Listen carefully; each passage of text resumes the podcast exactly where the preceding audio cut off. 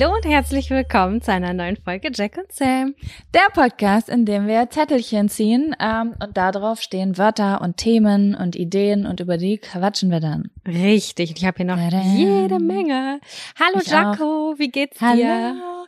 Mir geht es ganz gut. Ich freue mich voll, dass wir gerade aufnehmen irgendwie. Ich komme heute wirklich gar nicht aus, aus dem Arsch. Ich weiß nicht, ob du diese Tage kennst. Ich ja. ähm, habe mich gestern Abend, gestern Abend hatten wir hier noch so ein kleines Krisengespräch, also mein Freund und ich, also es, wir hatten keinen Streit oder so, sondern es war einfach so, einer von, einer von uns hing halt durch und dann haben wir gesagt, okay, komm, dann gehen wir jetzt noch nicht schlafen und reden noch und dann bin ich erst um halb drei ins Bett gekommen und dann habe ich vergessen, mir einen Wecker zu stellen. Ich stelle mir sonst eigentlich immer einen Wecker, damit ich es nicht so ganz reinreiße. Dann bin ich heute wach geworden, mein Freund war schon außer Haus, ich gucke auf den Wecker, 12 Uhr. Und ich dachte so, puh, okay, das, das, okay, wow. Und das ist so, ich habe das Gefühl, ich habe gerade meine Morgenroutine hinter mich gebracht und es ist, es ist 16 Uhr und wir nehmen auf. Weißt du? Und dann dachte ich gerade, okay, komm, Podcast, mach Bock und dann hast du wenigstens irgendwas heute geschafft, außer äh, Frühstück und Duschen. Ich hatte genau den gleichen Tag gestern und ich habe die ganze Zeit so richtig traurig geguckt und habe gesagt, ich kann heute nicht, ich kann heute nicht, ich bin zu schwach, ich bin zu schwach. Und dann ja. habe ich mich aber voll früh ins Bett gelegt und ich habe nichts gefunden, was ich gucken möchte. Und dann habe ich zweieinhalb Stunden damit verbracht, mir irgendwas wow. rauszusuchen und ich war total aggro auf mich selber. Wenn nicht mal die Prokrastination funktioniert. Richtig. Apropos, wir haben auch so einen Zettel. Und äh, aber da kann ich jetzt auch, könnten wir quasi schon den Twist zum Sponsor machen, weil dann ist mir gestern Morgen, äh, heute Morgen wie Schuppen von den Augen gefallen, wieso ich kein Hörbuch äh, mir angemacht habe, Idoli. Statt nichts zu gucken, sondern einfach was zu hören, weil da kann ich viel besser bei relaxen. Es ist und was ich muss auch sagen, ich find's mega geil, weil man nebenbei ich nee, wenn ich mir nicht mal vornehme, etwas zu tun, fange ich irgendwann an, nebenbei was zu machen. Manchmal ist es, ich, ich schmink mich, ich, ich, ich mache irgendeine Hautpflege, ich, ich räume die Küche auf. Also es passiert irgendwie automatisch und dann bin ich zufriedener hinterher. Jaco, darüber habe ich gerade auch einen anderen Podcast gehört. Ich bin ja leidenschaftliche SWR 2 Wissen-Hörerin. Ich liebe die Themen daran. Und da war ein. Das ist Recherche für unseren Bildungspodcast auch auf eine Art, ne? Das holt mich richtig ab und äh, das da ging es darum um die Philosophie des Anfangens. Und da ist genau, wird genau das beschrieben, dass ganz oft denkt man so, ich muss das und das jetzt noch machen. Und dann hat man eine To-Do, hat man ein To-Do. Und das ist total schwierig, da dann reinzukommen. Und wie leicht das dann ist, auch äh, im zum Beispiel im Punkto Haushalt. Bei mir ist es ja so, ich muss mich schminken oder fertig machen, damit ich irgendwie aufräume, was keinen Sinn ergibt. Aber für mich ist es dieses Reinkommen. Und da wird dann ganz aus wird ganz ausführlich darüber gesprochen, ähm, wie man äh, quasi sein Denken beeinflussen kann oder wie die Philosophie dahinter ist, um einfach zu machen. Das ist ganz cool gewesen. Ja, ähm, da kann man sich wirklich so kleine ähm, Dinger setzen. Ne? Also zum Beispiel äh, habe ich mal gehört, dass Leute, die häufig Sport machen, ganz oft den Trick schon verwenden, dass sie sich morgens ihre Sportklamotten schon anziehen, weil man eher dazu neigt, am Tag Sport zu machen, wenn man die Sportklamotten morgens schon angezogen hat. Ja. Ne? Das sind so kleine Sachen und ich verstehe das voll mit dem Fertigmachen, weil äh, wir haben ja auch in unserer ganzen Kindheit und Jugend gelernt, man macht sich fertig und dann geht man wohin. Also man, man macht erst was, wenn man sich fertig gemacht hat. Und das, also ich finde es eigentlich voll der coole die, die, der coole Weg, sich dazu zu kriegen, was zu machen, oder? Ja, finde ich auch. Also auch eine Hose anziehen oder manchmal auch ähm, so Hallenschuhe. Ich habe also Sportschuhe, äh, ziehe ich dann auch manchmal an, wenn ich weiß, auch in der Wohnung, die sind sauber, aber wenn ich weiß, ich will irgendwie super aktiv sein, dann hat das für mich ein anderes Feeling, als wenn ich mit äh, Hausschuhen und dicken Wollsocken irgendwie rumlaufe. Ich weiß nicht, das ist mehr Energy hinter, mehr Power. Ich kann es ja. nicht anders erklären. Die Leute, die uns gerade zuhören, wissen ja auch, was wir meinen. Ich meine, sie hören gerade diesen Podcast Podcast. Und äh, wir kriegen ja auch immer tausend Verlinkungen, ähm, was die Leute alles so treiben. Dann wird gezeichnet, dann wird aufgeräumt. Ich kriege auch richtig häufig die Nachricht, ähm, dass es für viele Leute so wichtig ist, dass dieser Podcast immer zur selben Zeit online geht, weil zum Beispiel der Sonntagshausputz damit geplant wird, weil da so eine positive Verknüpfung ist. Also ich finde das so schön. Das freut mich ganz doll. Schön. Ja. Weil ich ja auch weiß, wie es ist. Ich hatte ja auch Zeiten, wo ich zum Beispiel fest und flauschig oder, oder eine Zeit lang gemischtes Hack oder Gag-Reflex oder so gehört habe, immer zu denselben Zeiten. Und dann hat man so eine positive Verbindung zu den Leuten, die einen da gerade vollquatschen. Und die Vorstellung, dass wir das für manche Leute sind, finde ich richtig cool. Also das ja. macht mich ganz aufgeregt irgendwie. Mich auch. Ich freue mich auch immer über diese Verlinkung, um ja wie so ein bisschen Mäuschen zu spielen und zu gucken, was die Leute dabei machen. Das ist total aufregend. Ja, Jaco. Ja, ich stelle dir die obligatorische Frage: Hast du einen Fun oder einen Abfaktor oder vielleicht sogar beides? Ich habe heute beides, wobei mein ja, Fun-Faktor klein ist. Cool. Ja, mein Fun-Faktor ist auch recht klein. Womit starten wir? Dann mit dem Abfaktor und dann gehen wir positiv in die Folge. Was hältst du davon? Da halte ich viel von. Sehr schön. Okay. Ja, dann kommt jetzt der. Der Abfaktor. Abfaktor. Abfaktor. Abfaktor. Ja. Ähm, starten Sie bitte. Ähm, ich habe dir ja gestern oder vorgestern erzählt, dass ich weiß nicht, warum ich dir das überhaupt erzählt habe. Ich habe erzählt, dass wir beide, mein Freund und ich, so ein bisschen Magen-Darm hatten. Mhm. Und wie das dann häufig so kommt, hatten wir beide so einen kleinen Bauchkrampf und mussten zeitgleich zur Toilette. Und dann war natürlich so die Schnick-Schnack-Schnuck-Situation, wer geht auf welches Klo? Denn wir haben zwei Toiletten und äh, die eine ist äh, ganz toll und ein normales Badezimmer und das andere ist das Zimmer des Grauens. Also es ist das schlimmste Zimmer, was ihr euch vorstellen könnt. Da haben wir seit dem Umzug alles Schreckliche gelagert in diesem Badezimmer, was wir nicht sehen wollen. Das ist angehängt an ein Ankleidezimmer. Die Wohnung ist ganz speziell geschnitten. Und dieser Raum ist das Negativste, was ich in dieser Wohnung habe, was in meinem Leben gerade stattfindet. Und ich bin überfordert. Ich bin überfordert damit. Ich musste da rein, ich musste da kurzfristig auf Toilette. Wir lagern da gerade das ganze Werkzeug und alles, was wir, was keinen Platz gefunden hat und auch im Keller irgendwie keinen Platz gefunden hat. Ich, und ich will das so gerne beheben, aber ich habe ich weiß nicht, wie ich da starten soll. Und es geht mir wirklich selten so, dass ich in einem, einem Raum, äh, dass ich mir das nicht vorstellen kann. Und es fuckt mich so hardcore ab, dass dieser Raum überhaupt existiert. Und es ist auch kein Badezimmer, was schön ist. Es ist so ein mhm. Anfang 90er Badezimmer mit so einem hässlichen Fliesen, mit so einer hässlichen Bordüre. Wer sich das ausgedacht hat, ich weiß es nicht. Ich mag ja. es überhaupt nicht. Und ich würde mir am liebsten wünschen, dass hier drei Tine Wittlers mit mir hier dieses Badezimmer angehen, das machen, weil sowohl mein Freund und auch ich, wir kriegen das nicht hin. Ich weiß nicht warum, das sind sechs Quadratmeter, die uns hardcore belasten, aber also, wir ja. überwinden diesen Schweinehund nicht, als dass wir das eingehen.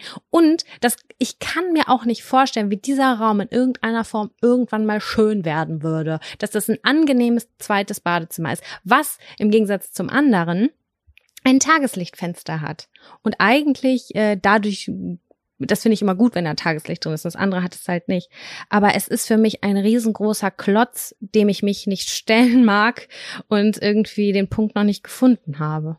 Mm, ich kenne das mit Zimmern. Äh, wahrscheinlich alle Menschen, die gerade zuhören, denen juckt es genauso in den Fingern wie mir, weil jeder will jetzt wissen, wie dieses Badezimmer aussieht, weil jeder denkt, ich habe bestimmt die Lösung. Aber ähm, ich würde dir an dieser Stelle etwas raten, was ich eigentlich richtig selten mache, aber ich habe mir das auf Instagram angeeignet.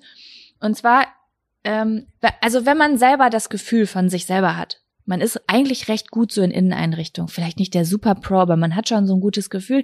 Dann kann man manchmal sich gar nicht so richtig vorstellen, dass andere Leute jetzt so vielleicht besser oder gerade eine Idee haben, die man, auf die man nicht selbst schon gekommen wäre. Aber ich habe das zweimal im letzten halben Jahr auf Instagram gemacht, dass ich einfach äh, gefragt habe, die Leute, ich, hey, was soll ich machen? Was würdet ihr sagen?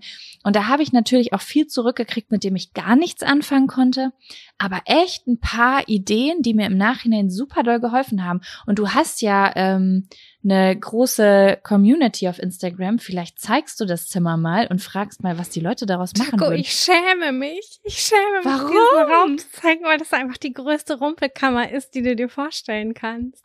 Ach, Aber Quatsch. Leute Doch. lieben das. Das ist Mäuschenspielen. Das ist richtig geil. Die Leute wollen nicht nur was Perfektes sehen. Die Leute wollen auch den Dreck unter, unterm Teppich sehen. Oh, mein Herz schlägt gerade wie wild, weil es so unangenehm wirklich? ist. Ja, wirklich. Das ist mir schrecklich unangenehm. Mhm. Ach Quatsch, da brauchst du gar keinen Schmerz mit haben. Also mit so mit mit Chaos habe ich keinen Schmerz. Also ich krieg teilweise Bilder von Wohnungen zugeschickt, wo die Leute sagen, guck mal, wie scheiße es bei mir aussieht. Das sieht aus wie unsere äh, unser Auto, mit dem wir früher unterwegs waren. Ah ja, das ist aber vielleicht ein guter Tipp, weil alleine ist es immer so ja schwierig und vielleicht, wenn man sich austauscht, ja, vielleicht mache ich das mal. Ich denke mal drüber nach, weil dieser ja. Raum belastet mich. Und ich finde es auch schade, dass der halt ungenutzt ist, denn als ich da auf Klo war, ich muss, ich habe dann den Kürzeren gezogen, musste darauf gehen und ich saß da inmitten von Werkzeugkisten und ekeligsten Sachen. Die Toilette war komplett ungeputzt, aber ich musste da drauf, weil ich ganz schlimm äh, Bauchschmerzkrampf hatte. Und äh, da habe ich da so gesessen und dachte, das kann einfach nicht sein, dass irgendwie der Rest der Wohnung in, also gut oder in Ordnung aussieht. Und das hier, das habe ich noch niemals jemandem gezeigt und würde jedem verbieten, diesen Raum zu betreten. Hey, du bist, du bist doch geistesgestört. Denk doch jetzt mal drüber nach. Du bist vor kurzem umgezogen. Ich hatte, wir hatten einen Chaosraum hier über ein Jahr, nachdem wir umgezogen sind. Wir haben ein Jahr gebraucht, bis wir überhaupt die letzten Kartons ausgepackt haben. Da war alles zugemüllt. Mm. Also das ist, das, da brauchst du dir, da brauchst du wirklich keinen Schmerz haben. Und ähm, ich wäre super gespannt, was die Leute dir schicken, weil ich habe zum Beispiel dann auch nicht nur das Zuhause von Menschen geschickt bekommen oder Gedanken von denen, sondern die haben mir auch von Pinterest so Bilder geschickt, so wie, guck mal, so könnte man das doch machen und so. Und obwohl ich auf Pinterest mega krass aktiv bin und das liebe, ähm, waren da Stile bei, über die hatte ich vorher gar nicht nachgedacht. Und wo ich auch gar nicht gedacht hätte, dass ich denke, oh, spannend. Das habe ich noch gar nicht in Betracht gezogen. Finde ich eigentlich ganz cool. Vielleicht ist da ja was bei. Okay. Ja, ich versuche das mal. Okay, vielleicht, vielleicht kann ich dann in, in ein oder zwei oder drei Folgen berichten, dass ich diesen Schreckensraum äh, behoben habe und dann wird's ein Fun-Faktor. Und ich will unbedingt, wenn wir das hier aufgenommen haben und wir aufgelegt haben, will ich ein Foto. Ich will wissen, wie das, ich will nur wissen, wie, wie die Farben aussehen. Ich bin richtig neugierig. Es ist weiß und grau. Es ist halt total kalt. Mm. Es ist halt echt grau. Ein, ein altes, richtig langweiliges Badezimmer, was nicht viel Pflege erlebt hat zuvor. Ja, verstehe. Na gut, wir werden sehen. Ja. Und dein Abfaktor? Ja, mein, ich bin mir nicht ganz sicher. Es ist ein Abfaktor, aber irgendwie auch ein Fun-Faktor. Und ich wusste nicht so richtig, wo ich das reinhauen sollte. Aber weil ich einen anderen Fun-Faktor habe, habe ich es jetzt einfach unter Abfaktor reingemacht. Aber es ist eine Geschichte, die ich ganz schön finde, die aber eigentlich beschissen gestartet ist. Ähm, und zwar, ähm, ich habe mich letztens, ich will nicht sagen gestritten, aber schon so ein bisschen angezickt mit einer Zuschauerin von mir. Oh. Auf Instagram. Der ein oder andere hat das vielleicht schon erlebt, wie Jaco Wusch in den DMs wird, wenn man sie getriggert hat. Das kann auf jeden Fall sehr unangenehm Aber warum? Ähm, ich will nicht zu sehr ins Detail gehen, weil äh, ich jetzt auch die Privatsphäre zwischen, also dieser Person schützen möchte. Aber ähm, ich habe ein Posting gemacht, äh, wo ich halt etwas Persönliches drunter von mir geteilt habe, was auch wirklich überhaupt gar, also es war jetzt nichts Polarisierendes, sondern wirklich nur so Gedanken von mir. Und äh, diese Zuschauerin von mir hat da etwas drunter geschrieben, was mich sehr, sehr doll verletzt hat. Mhm. Ähm, es, es, wie soll ich das sagen? Es ist halt, und das wäre so ein bisschen mein Abfaktor. Das Internet ist so schwierig manchmal, weil es so kryptisch ist. Jeder von uns kennt diese ungeschriebenen Gesetze, welche Smileys bedeuten was, welche Worte lösen was aus, aber es kann immer was schiefgehen.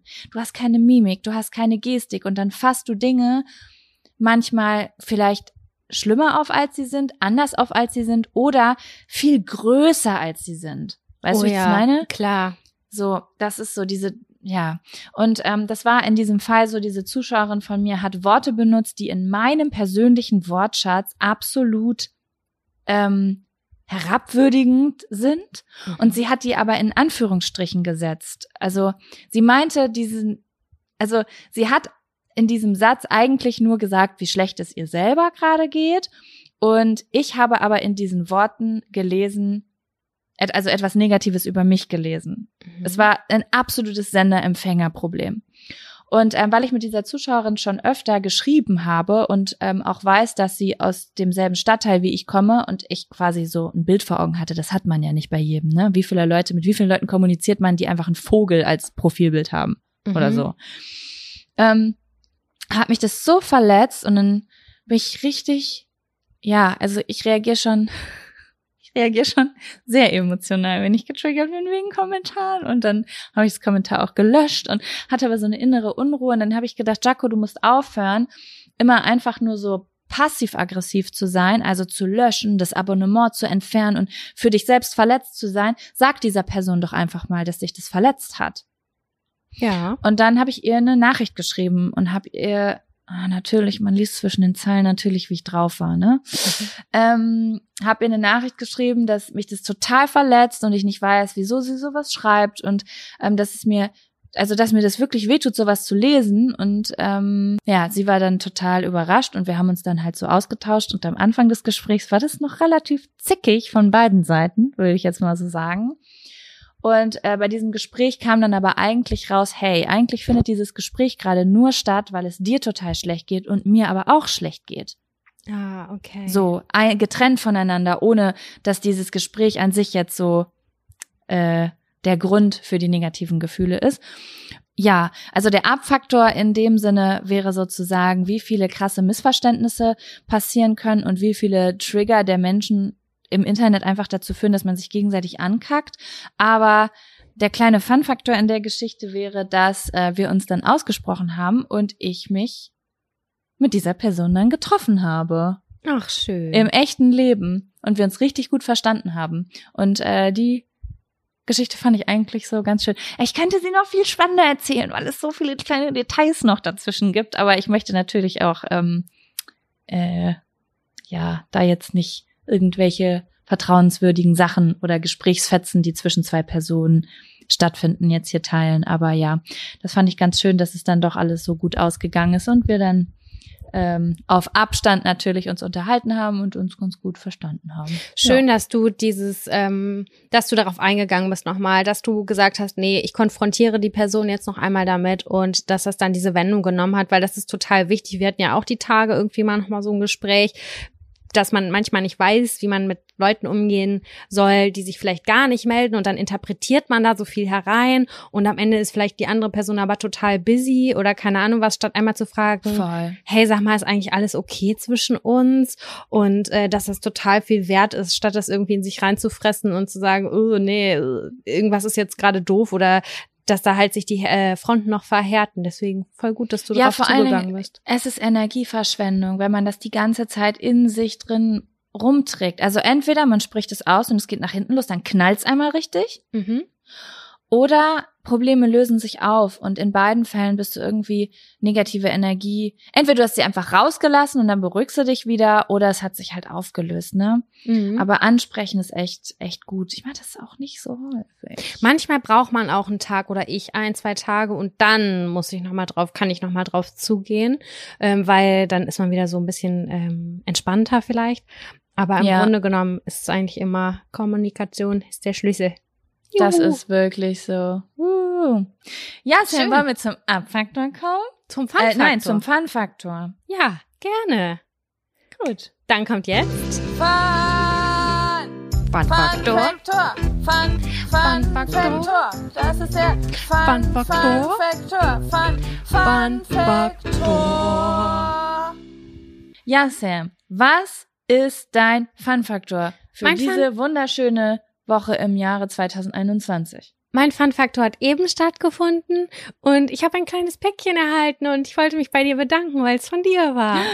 Uh. An Samira habe ich ein Päckchen bekommen, äh, womit ich nicht gerechnet habe und das wusste ich auch nicht, dass das unterwegs ist und ich liebe Überraschungspost. Es macht immer richtig viel Spaß und da war eine Kerze drin und es ist die PMS, die Moody Witch Kerze, richtig? Mhm. Und äh, ich habe heute meine Tage gekriegt und äh, sitze jetzt gerade in diesem Augenblick mit ähm, Wärmflasche auf dem Sofa und nehme auf und äh, die Kerze ist neben mir und duftet ganz wunderbar. Oh, wie schön. Es freut mich voll, das zu hören, dass du dich gefreut hast. Ja, ich habe ähm, überraschenderweise letztens so ein Badge aus der Produktion bekommen, wie, hey, diese Kerzen geh nicht in den Verkauf, weil, keine Ahnung, an, an, an der Pappe des Pakets war vielleicht ein kleiner Riss dran oder äh, keine Ahnung, das Wachs in der Kerze. Das, es gehen ja immer nur so Perfektion äh, Produkte raus mhm. wegen Risiko und so. Und da habe ich gedacht, hm, das ist doch der perfekte Moment, um Geschenke zu machen. Ja, voll. Ich habe mich total gefreut. Und ähm, das Schöne daran ist, ähm, ich habe ja auch ja, leider manchmal, manchmal leider ein Mitbewohner und der ähm, hasst alles, was Gerüche hat, aber er findet all deine Kerzen richtig gut und das macht mich richtig zufrieden. Oh, spannend. Dann hasst er bestimmt künstliche Gerüche. Das habe ich schon öfter gehört, dass äh, Leute auf künstliche Gerüche sehr ähm, das als sehr störend empfinden und wenn das ätherische Öle sind, dann äh, merkt man es oft, wenn man in den Raum kommt, aber wenn man länger in dem Raum ist, dann äh, riecht man das nicht mehr. Ja, das kann sein. So so doll. Also bei mir ist es jedenfalls so, dass ich, wenn ich die Kerze anzünde und im Raum bin, es nicht mitkriege, dass der Genau, Geruch aber wenn man wieder aus dem Badezimmer rauskommt zum Beispiel, dann nimmt man es wieder wahr. Das genau. ist richtig. Mm, so ist das genau. hier. Ja, und ja, äh, schön. Dein Fun-Faktor? Äh, mein Fun-Faktor ist eigentlich nur ganz äh, klein. Ich war gestern das erste Mal äh, online auf Clubhouse. Kennst du das? Ja, ich habe mich da auch angemeldet. Ja, und ähm, ich will jetzt die App gar nicht so in den Himmel loben. Die polarisiert ja, glaube ich, gerade ziemlich doll. Aber ähm, eine Freundin von mir hatte mich gefragt, ob ich Lust hätte, da mit ihr irgendwie zu quatschen. Das haben wir irgendwie so spontan gemacht. Und mein Funfakt, äh, mein Funfaktor ist auch nicht äh, diese App, weil ich kenne mich da noch nicht genug aus und habe mich da noch nicht umgeschaut. Aber ähm, sie hat mir gestern ähm, irgendwie einen besonderen Moment geschenkt. Und zwar äh, habe ich halt gestern mit meiner, wie gesagt, mit meiner Freundin und Kollegin Lisa äh, über Thema Produktivität im Homeoffice gesprochen und es waren halt äh, super viele ZuschauerInnen und ZuhörerInnen von mir auch dabei. Und äh, die konnte man dann so reinholen mit ins Gespräch. So, dann konnte, konnte sich, keine Ahnung, sage ich jetzt mal, eine Lisa oder eine Marie konnten sich melden und dann kann man die halt dran nehmen und dann ähm, sagen die halt was dazu oder stellen eine Frage oder erzählen ihre Geschichte zu dem Thema. Und das war gestern Abend super krass für mich. Da bin ich richtig emotional teilweise geworden, weil ich weiß nicht, ob du das verstehst, ob du das ob du weißt, was ich meine. Instagram und so ist ja auch so eine soziale Plattform, wo man irgendwie sich theoretisch die Leute angucken kann und die schreiben einem Nachrichten und die schicken einem auch mal Sprachnachrichten, aber so wirklich in einer Gesprächsrunde zu sein mit jemandem, der dir irgendwie zuschaut und der dann so sein persönliches Problem mit dir teilt, was er gerade hat und mit dir darüber spricht, das war super krass irgendwie, das war voll intim. Jaco, das möchte ich jetzt auch machen. Ja, ey, wir können, also ich, ich habe ein bisschen Angst, das zu sagen. Ich habe gestern, also ich habe gestern halt gesagt, hey Leute, gib mir diese komische App, ich gehe da jetzt mal rein. Ich hatte auch ein bisschen äh, kurz diesen ekligen, kennst du dieses eklige Gefühl, wenn's neue Apps gibt. Ja, ich hatte ich bei der App auch. Mhm, hatte ich auch. Das hatte ich aber auch bei TikTok und das hatte ich auch damals, äh, als Snapchat kam oder als dann auf einmal Instagram Stories gemacht hat, obwohl ich gerade mich mit Snapchat angefreundet hatte. Und ich weiß immer nicht, hat das so jeder oder ist es eine Berufskrankheit, weil ich denke, muss ich die Scheiße jetzt machen, ansonsten äh, äh ist meine Existenz bedroht. So fühlt sich das dann mhm. an. Ne? Deswegen dachte ich auch so, oh nee, oh nee, jetzt nicht wieder was Neues. Verpisst euch doch jetzt mal mit euren neuen Apps. So habe ich mich halt gefühlt. Und dann habe ich aber einfach beschlossen, ich benutze die App einfach gar nicht. Es juckt mich nicht. Ja, aber dann wurde ich halt gefragt. dann habe ich gedacht, ich mache das doch mal. Und dann habe ich es halt geteilt und dann habe ich sehr, also ich habe schon ein bisschen negatives Feedback dazu bekommen, weil Leute sehr getriggert sind von dieser App, weil äh, die ja auch also ich weiß es gar nicht, aber ich habe gehört, die ist nur im aktuell nur auf Apple-Geräten empfangen, äh, runterladbar. Mhm. Und äh, ist ja auch noch mit Einladung, wobei gut, äh, das war bei allen anderen Apps vorher auch so. Also es startet ja immer mit Einladung und ja. irgendwann ist es offen für alle. Ähm, ja, aber Abgesehen davon können wir das super gern mal machen, dass die Leute, die irgendwie Clubhouse haben, das wird sich wahrscheinlich auch noch vielleicht weiter verbreiten und vielleicht auch dann auf anderen technischen Geräten möglich sein. Ähm, das können wir gerne mal machen und dann können wir da unsere unsere Zuhörerinnen hier reinholen und äh, quatschen über die Themen. Voll gerne, ja. Ich meine, es sind ja auch immer so die Themen, die euch interessieren oder die wir mit reinnehmen in unseren Zetteltopf. Und äh, wenn man die da irgendwie auch noch mal bequatschen kann oder so oder lustige Kindheitsgeschichten, da hattet ihr ja auch immer immer relativ viel. Müssen wir mal gucken, aber vielleicht machen wir das ja irgendwann nochmal. Ich glaube, das wäre cool. Entweder die Leute bringen selbst Zettel mit oder wir besprechen Zettel und die Leute können sich melden und ihre Story dazu erzählen. Ja, das klingt beides total toll. Ich habe ja. auf jeden Fall Bock. Wir können ja noch mal ein bisschen abwarten, bis das sich noch ein bisschen etabliert hat, äh, etabliert hat. Aber vielleicht äh, machen wir das einfach mal so in drei, vier Wochen. Ja, sehr gerne. Ich bin auf jeden Fall dabei. Es ist eine super schöne Erfahrung. Ich habe gestern wirklich gedacht, mein Herz schmelzt. Da war, also es waren alle alles äh, Studentinnen, die ich da reingeholt habe und die haben ihre Probleme erzählt und es war, als ob jemand von meinen Problemen erzählt, eins zu eins. Ich habe mich so verbunden gefühlt. Hm. Das war wirklich schön. Ja, das machen Austausch wir. ist schön. Cool, freue ich mich drauf. Nice, toller Fun-Faktor. Ja, Sam, wollen wir den ersten Zettel ziehen? Oh ja, Oh ja. Soll ich, ich mal loslegen? Ich habe ja, die hier du mal los. ausgeschnitten in meiner kleinen, in meinem Schälchen.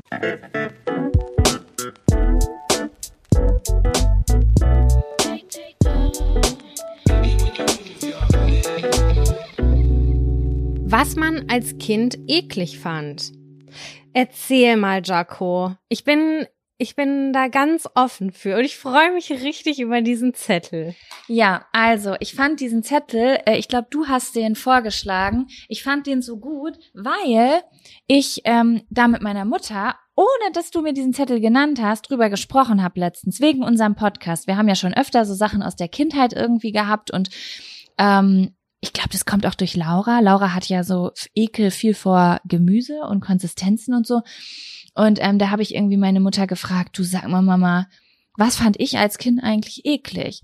Und äh, diese Antworten, die sie mir gegeben hat, die dachte ich, erzähle ich jetzt einfach mal. Oh, geil. Über die eine wirst du sehr lachen, denn meine Mutter hat gesagt, und ich, ich weiß nicht wieso, Sam, sie hat gesagt, also was du schon als ganz kleines Kind gemacht hast, ist, äh, du musstest immer alle Gläser und Tassen überprüfen, bevor du daraus trinken konntest. Als Kind schon?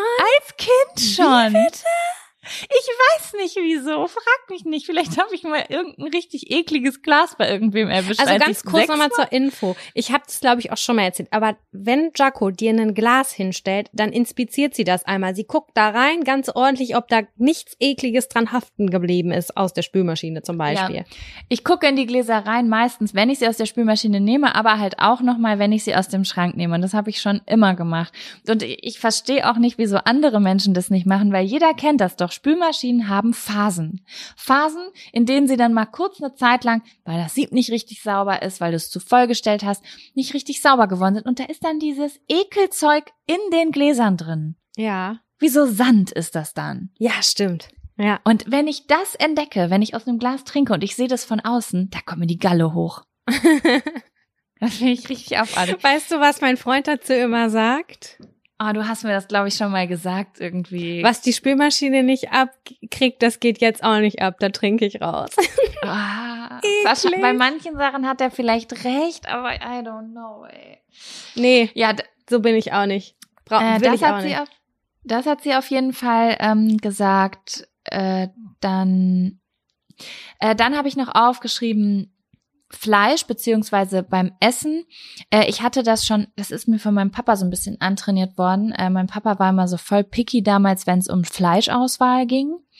Ähm, der hat immer, was weiß ich, zum Beispiel, bei uns gab es nie dieses gemischte Hack, sondern immer nur Mett, weil das so fein ist. Mhm. Oder es gab immer nur Filet, weil an dem anderen ist irgendwie halt, da ist ja Fett dran und, mhm. und Knorpel und sowas.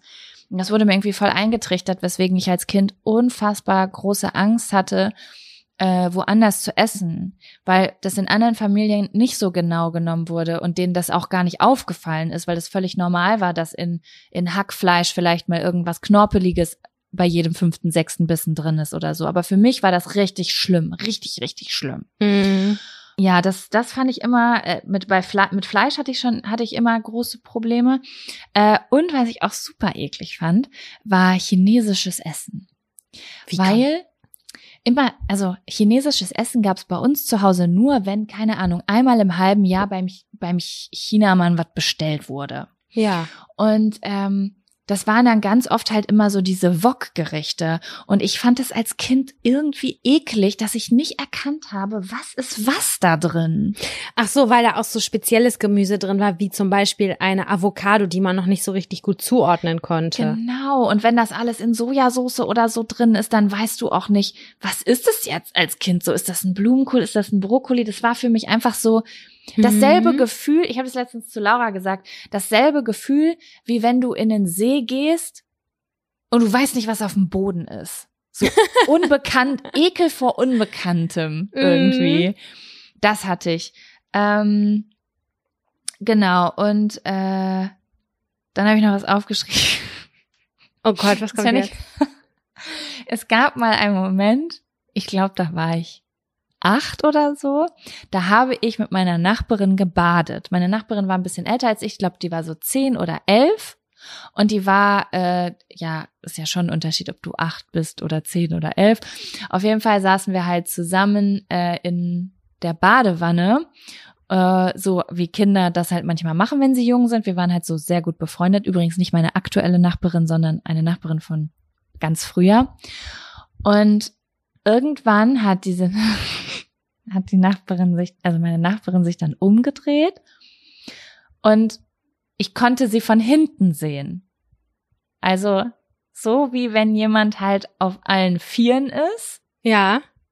und eine Frau und du die von hinten siehst, dann siehst du ja auch die Genitalien. Ja. Ich habe mich ganz schlimm erschrocken. ich fand das so eklig.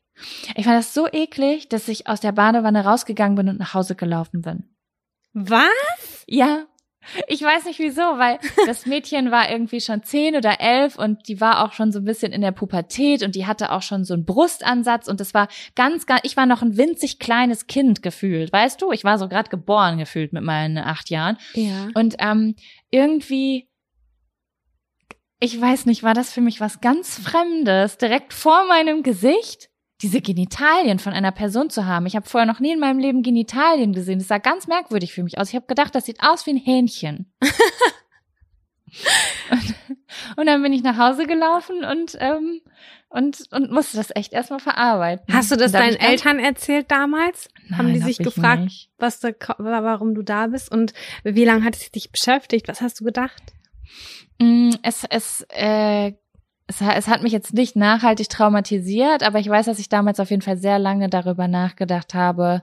Ähm, und ich habe aber nicht gedacht, uh, Genitalien sind eklig oder sowas, sondern ich habe gedacht, bei meiner Nachbarin ist da echt was Komisches untenrum. Also ich habe gedacht, sie hat irgendwie, da, da wächst was, das ist nicht normal, habe ich gedacht. Aber das war einfach nur ihre Vagina. Ja, okay. Ja, weil man es nicht kannte und uns nicht gesehen hat. Ja, klar, verstehe ich. Man kannte es nicht und es war aus einem Winkel, den man selbst so nicht sieht. Als Kind guckst du an dir runter und siehst halt nur das, was vorne ist. Aber das war halt irgendwie, wenn du so den Hintern nach hinten ausdrückst, dann siehst du das ja auch so die großen, die äußeren Schamlippen, die da halt, also so Sachen, die du gar nicht siehst, wenn du an dir runter guckst. Und ja. das fand ich irgendwie gruselig, irgendwie Spannend. so ein bisschen alienmäßig. Mhm. Verstehe ich Ja. aber, dass das so Ansonsten. Ähm, hat mein, also sie hat, also ansonsten hat meine Mama gesagt, bei mir ist auch sonst nichts weiter eingefallen, dass ich sonst relativ wenig Ekel hatte, hat sie gesagt. Also ihr, ich hatte jetzt sonst nicht so Sachen, die ich schlimm fand. Aber es würde mich sehr interessieren, was du als Kind eklig fandest. Ähm, also es hat auch viel mit Essen zu tun, aber das, was du gerade gesagt hast mit dem Geschirr nochmal, ich glaube, wir hatten dieses Thema auch schon mal, aber wenn meine Oma gespült hat, das ist für mich gewesen, als hätte sie das einmal durch, nochmal durch Dreckwasser gezogen. Das war so ekelhaft, wie die gespült hat. Da war super viel Schaum und Essensreste an der gespülten Schüssel noch dran, dass ich jedes Mal, das hat sogar teilweise noch gerochen, weil die war halt super sparsam und hat für Großfamilie Geschirr so ein ähm, Geschirrbecken genommen, diese kleinen Wannen und hat das nicht nochmal klar abgespült. Deswegen, ich habe das auf jeden Fall ähm, so übernommen, dass alles, was ich mit der Hand spüle, ich spüle derzeit mit der Hand, weil meine Spülmaschine ja immer noch Schrott ist, Ja. äh, ich alles, was ich mache, muss ich mit klarem Wasser abspülen, weil wenn da ein Schaumrest dran ist, kriege ich eine Krise, weil ich das Aber das so macht für mich auch Sinn. finde. Man will das doch auch nicht essen. Ich mache das auch nach dem Das Baden, machen aber voll wenig überspüle. Menschen. Voll viele Leute lassen da hardcore viel Schaum dran. Ich weiß nicht warum. Ich lasse doch auch, wenn Mhm. ich aus der Dusche oder aus der Badewanne steige, dann lasse ich doch den Schaum nicht dran. Ich spüle das doch auch einmal ab. Das habe ich übrigens als Kind auch nicht gemacht, das abgespült. Das hat irgendwann mal ähm, eine, gemein, eine, eine Freundin von uns hat das mal zu mir gesagt. So, ja, man spült sich ja ab nach dem Duschen, da ist ja der ganze Schaum dran. Das war, da war ich 15 oder so und seitdem mache ich das erst. Ja, weiß ich auch nicht. Ich glaube, ich habe das auch nur gemacht, weil es mich gestört hat, dann dass da noch so viel Ja. an mir dran klebt. Also ja, Geschirr finde ich, fand ich auch als Kind eklig. Alles, was meine Oma mir aus dem Schrank gegeben hat, muss, fand ich erstmal eklig. Und auch äh, meine Ess also diese Idee ist gekommen, weil ich über ein Essen nachgedacht habe, ähm, über das ich sehr lange nicht nachgedacht habe. Und zwar sind es Germknödel. Ich weiß nicht, ob du das kennst. Nee, Germ, Germ, also G-E-R-M? RM Knödel. Nee, nie Das- gehört. das ist eine Teigmasse, die wird, glaube ich, im Wasser gekocht und die wird süß gegessen mit irgendeinem Kompott oder sowas. Und ich war mal mit mein, ich habe viel Zeit bei meiner Oma verbracht äh, und mit äh, ihr war ich bei einer Freundin von ihr. Bei der fand ich es auch unfassbar eklig. Da hat's immer nach Oma gerochen und das war da drin wurde geraucht und es war für mich als Kind richtig schlimm. Und dann hatte ich zwei riesige Germknödel auf meinem Teller und ich wusste nicht, was das ist. Und dann habe ich das gegessen und diese Konsistenz, ich konnte das nicht und ich wusste, ich muss höflich sein. Ich muss aus Höflichkeit diese fetten Knödeldinger essen und ich habe beim Essen schon gewürgt. Und ich konnte aber damals noch nicht sagen, wie schlimm ich das finde oder sagen, ich mag das nicht so gern. Das habe ich mich nie getraut Mhm. und habe das aus Höflichkeit gegessen. Ich würde die nie wieder anpacken, weil es so eine traumatische Erinnerung, also so eine traumatische Erinnerung war in meinem Kopf. Also das war auf jeden Fall für mich schlimm. Und dann habe ich noch an eine Sache gedacht und das ist jetzt wahrscheinlich, das kennen wahrscheinlich alle, die Geschwister haben. Wenn ich mit meiner Mutter und meiner, meinen Geschwistern zum Beispiel in der Stadt war oder irgendwo sonst und dann gab es so ein Getränk auf die Hand und das musste ich mir immer mit meiner Schwester teilen. Und es gab nichts ekligeres für mich, als äh, ein Flaschenbehältnis mit jemandem zu teilen, weil bei meiner kleinen Schwester oder auch bei meinem kleinen Bruder, ich weiß nicht, wieso das ist, wieso das so ist, da war nach dem Trinken waren da immer Stückchen drin. oh mein Gott, ich muss kotzen. Immer. Und ich schwöre, mein Gott, ich habe wirklich gefleht und gebettelt, so kriege ich wieder eine eigene Flasche Wasser. Weil wenn meine kleine Schwester, keine Ahnung, noch in irgendeiner letzten Koje in ihrem Mund noch Brötchenkrümel drin hatte, dann hat sie das schön so ausgespült gefühlt. Nein. Und Kinder können ganz oft nicht so schlucken, bis es dann weg ist, sondern die lassen immer noch ein Stück wieder zurücklaufen in die Flasche. Ja, mm, verstehe. Ja, boah, gut, dass du das sagst. Sollte ich irgendwann mal mehrere Kinder haben, werde ich da auf jeden Fall dran denken. Ja, also es war total logisch von ihr, dass sie gesagt hat, ja, als ob ihr, als ob ihr drei jeweils eine kleine Flasche schafft. Das schafft ihr überhaupt nicht. Es reicht, wenn ihr euch teilt. Ich verstehe den Gedanken dahinter. Ich würde es meinen Kindern aber auch nicht antun. Also, das ist abartig, was da, wie das da, das war dann teilweise der Apfelsaft oder so, war dann trüb, weil da irgendwelche Boah, Abartigen ich Krümel. finde ich auch richtig schlimm. Ich habe überhaupt kein Problem damit, mir Getränke zu teilen, weil ich aber auch diese Erfahrung niemals gemacht habe. Ich bin Einzelkind. Mhm. Ähm, aber das erklärt schon sehr, sehr gut, wieso so viele Leute es vielleicht, vielleicht aus solchen Gründen nicht mögen, wenn man aus derselben Flasche trinkt. Auf jeden Fall. Bei meinem Freund ist das auch so. Als ich den kennengelernt habe, hat er mit niemandem eine Flasche geteilt. Ja, ich muss gerade ans Dschungelcamp denken. Es gab mal, ich glaube, das war die letzte Staffel, da, weil jemand hat von dem anderen aus der Flasche getrunken. Es war ein riesengroßes Spektakel und ich dachte so, Alter, chillt mal, da hat nur jemand aus der Flasche getrunken, als ob der jetzt 20 übertragbare Krankheiten hat. War das vor Corona?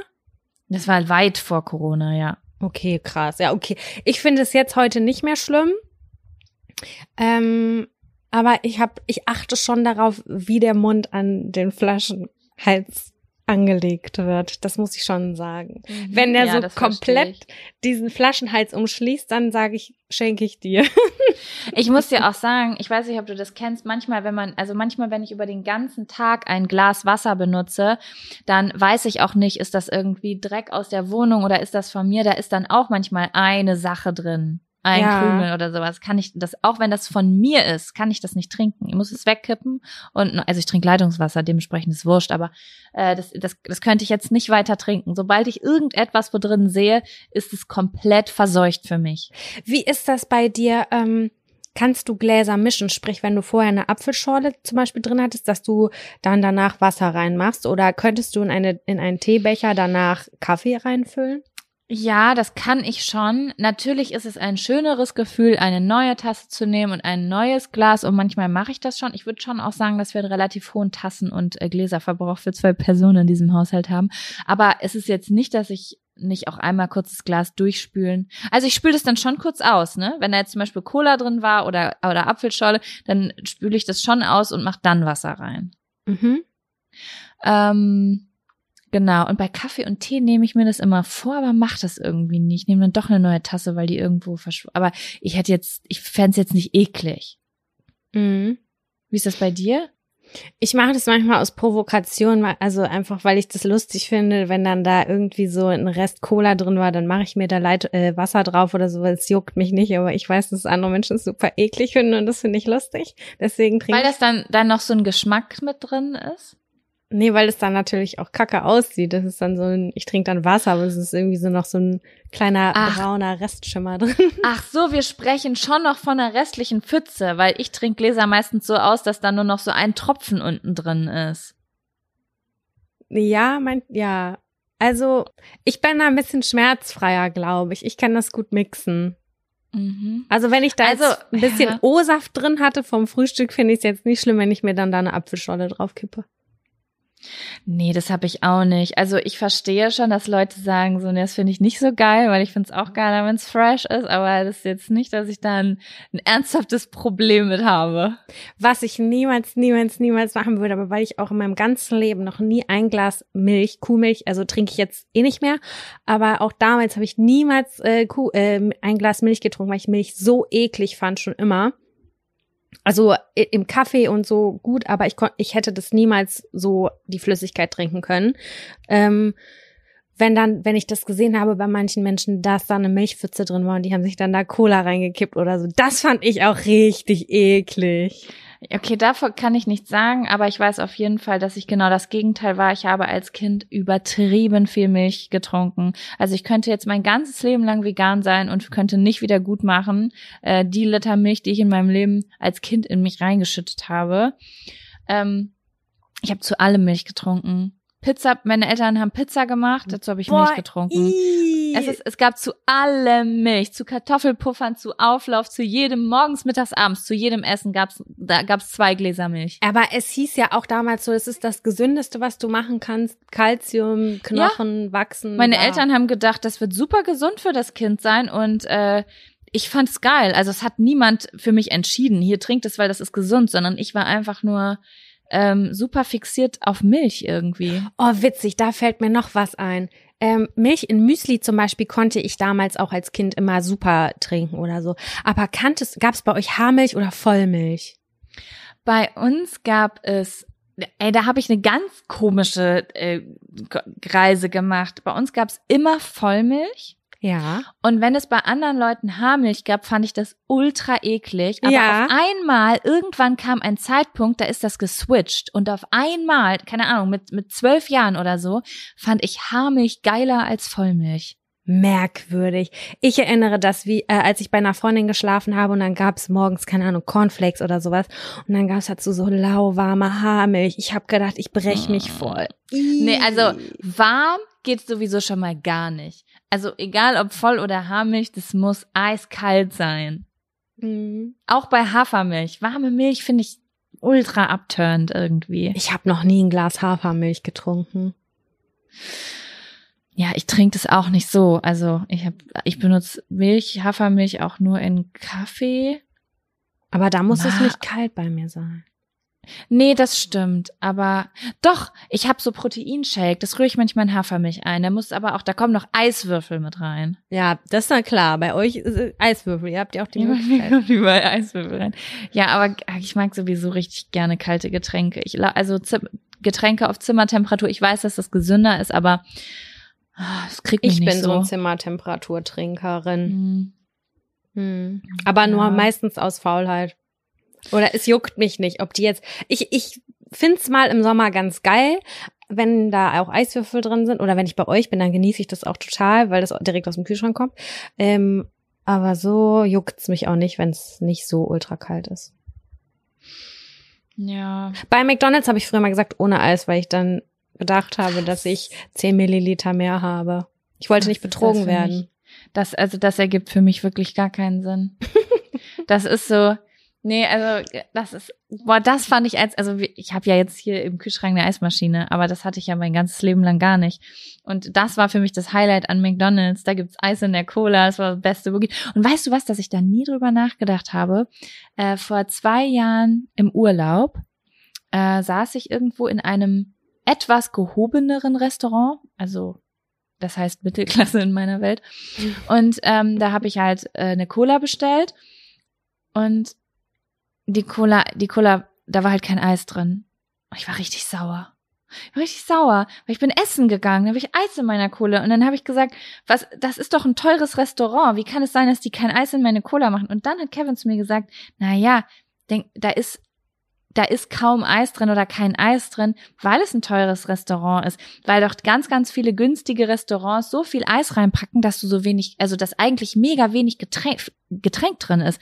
Weißt du, da habe ich vorher in meinem Leben noch nie drüber nachgedacht, weil ich Eis so geil fand, dass mir gar nicht, dass mir gar nicht bewusst wurde, dass da ja teilweise gefühlt nur 100 Milliliter drin ist, wenn die da diese fetten Eisklötze drin haben. Ja, wobei ich wirklich glaube, dass ähm, der Großteil der Menschheit eher dazu tendiert, eher weniger Getränk äh, zu bekommen und dafür aber Eiswürfel. Ja, weißt du, wo das mich nur stört? Hm. Bei Cocktails. Also ich habe, ich war ähm, letztes Jahr in einer Cocktailbar und äh, da ist mir das super krass aufgefallen, dass ich, weil Cocktails sind ja unfassbar teuer. Ne? Übelst teuer, ja. Und äh, ich habe gedacht, komm, ich gönn mir das jetzt hier. Und dann kriegst du so einen Cocktail. Der, das Glas ist schon nicht mal richtig doll groß. Der Cocktail ist schweineteuer und ist da dreiviertel Eis drin. Da, dann, das, das hat mich sauer gemacht. Mich auch. Ich war in Hildesheim immer relativ regelmäßig mit meinen Freundinnen Cocktails trinken und da gab es eine Bar und das war so die teuerste, würde ich jetzt mal sagen. Und es waren so Whiskygläser, so diese Größe auf jeden Fall. Und da drin war ein Eiswürfel drin, der war so groß wie ein Tennisball ungefähr. Also, das war, da passte gar nichts mehr dran. Also du hättest mit der Pipette das Getränk einfüllen können. Und das Gerät hat 16 Euro gekostet. Und ich dachte mir nur so, hm, das what so the fuck? Also da hab, den habe ich, glaube ich, einmal aus Versehen bestellt, danach nie wieder, weil ich gedacht habe, also nee, das macht jetzt hier an der Stelle überhaupt gar keinen Sinn. Und der Eiswürfel ist viel zu groß. Viel zu groß, ja. aber wie ein mhm. Tennisball. Ich habe mich zwar gewundert, wie sie den so geil hinbekommen haben. Und es sah auch toll aus. Aber am Ende, das war ein Shot. Das war meiner Meinung nach ein Shot mit einem Rieseneiswürfel. Das ist, das finde, das ist dann schon unverschämt. Ich meine, ein geiler Cocktail mit gut Eis drin schmeckt schon geil. Also, ne, stell dir Mojito mm. ohne Eis vor. So. Nee, uh. Aber ähm, wenn da diese fetten Eisklötze drin sind, die gar keinen Platz mehr lassen, dann kommt man schon eher auf die Idee, dass die vielleicht ein bisschen sparen wollen. Aber dann darf man halt auch den Cocktail nicht 16 Euro teurer machen. Dann muss er halt fünf kosten. Ja, das war eine Frechheit. Naja, ach Mensch. Ja, hast du sonst noch was oder war das so, waren das so deine Hauptekel als Kind? Nee, das waren meine Hauptekel als Kind. Ich habe leider niemanden mehr gefragt. Also wenn ich jetzt noch von, der, von, von den Rezepten, die mein Vater äh, fabriziert hat, anfangen würde, dann könnte ich damit eine ganze Folge füllen. Aber so will ich niemanden langweilen. Achso, was sich bis heute gehalten hat, äh, ist Zimt. Zimt fand ich als Kind eklig, finde ich jetzt noch eklig, wird sich niemals was dran ändern, bin ich ganz fest von überzeugt. Oh, das ist spannend. Äh, ich bin auch überhaupt gar kein Zimt-Fan, aber habe jetzt so ganz wenige Rezepte gefunden, wo ich es ganz gut finde, wahrhaftig. Ich weiß es noch nicht genau. Aber ähm, ich merke, dass sich mein Geschmack entwickelt nach wie vor und mhm. ähm, dass ich immer mehr Sachen auch noch in mich an mich heranlasse. Ich habe ich glaube, mit 30 Jahren das erste Mal Senf zu etwas gegessen. weil ich immer oh Senf Gott. schrecklich fand. Ich, ich habe es in meinem Kind, Mhm. als Kind dachte ich so, nee, das ist scharf, wieso sollte ich das essen wollen? Und ich habe es nur so zum Kochen oder äh, zum Kochen sehr gerne auch verwendet oder für Dressings, aber so Senf auf zu irgendetwas, zu einer Bockwurst oder zu irgendetwas, das war für mich immer ein Rätsel, wenn ich Ketchup haben kann. Auf gar keinen Fall nehme ich dann Senf. Ich finde das gerade so spannend, weil ich finde, Senf ist so ein typisches Lebensmittel, wo man von ausgehen kann, dass ein Kind es auf jeden Fall nicht mag. Aber ich habe gar keine negativen Erinnerungen an Senf. Deswegen frage ich mich, habe ich vielleicht mit Senf erst angefangen, als ich schon älter war? Aber Senf finde ich echt richtig nice, muss ich sagen. Das, Ja, das weckt in mir voll die gemütlichen Gefühle, wenn ich mir so, ähm, ich kaufe mir immer so diese veganen Bratwürstchen oder so ja. weißt du? Und dazu dann Senf und Kartoffelbrei und Rotkohl, das, boah, Ja, ich da ist schon ich reinlegen. jetzt jetzt mittlerweile äh, ist es bei mir auch angekommen, aber eine ganze Zeit lang nicht, weil ich es eklig fand. Nee, aber ich würde jetzt hier an der ähm, Stelle ähm, sagen, ich habe das, was ich am allerekligsten fand, das habe ich auf jeden Fall gesagt. Okay.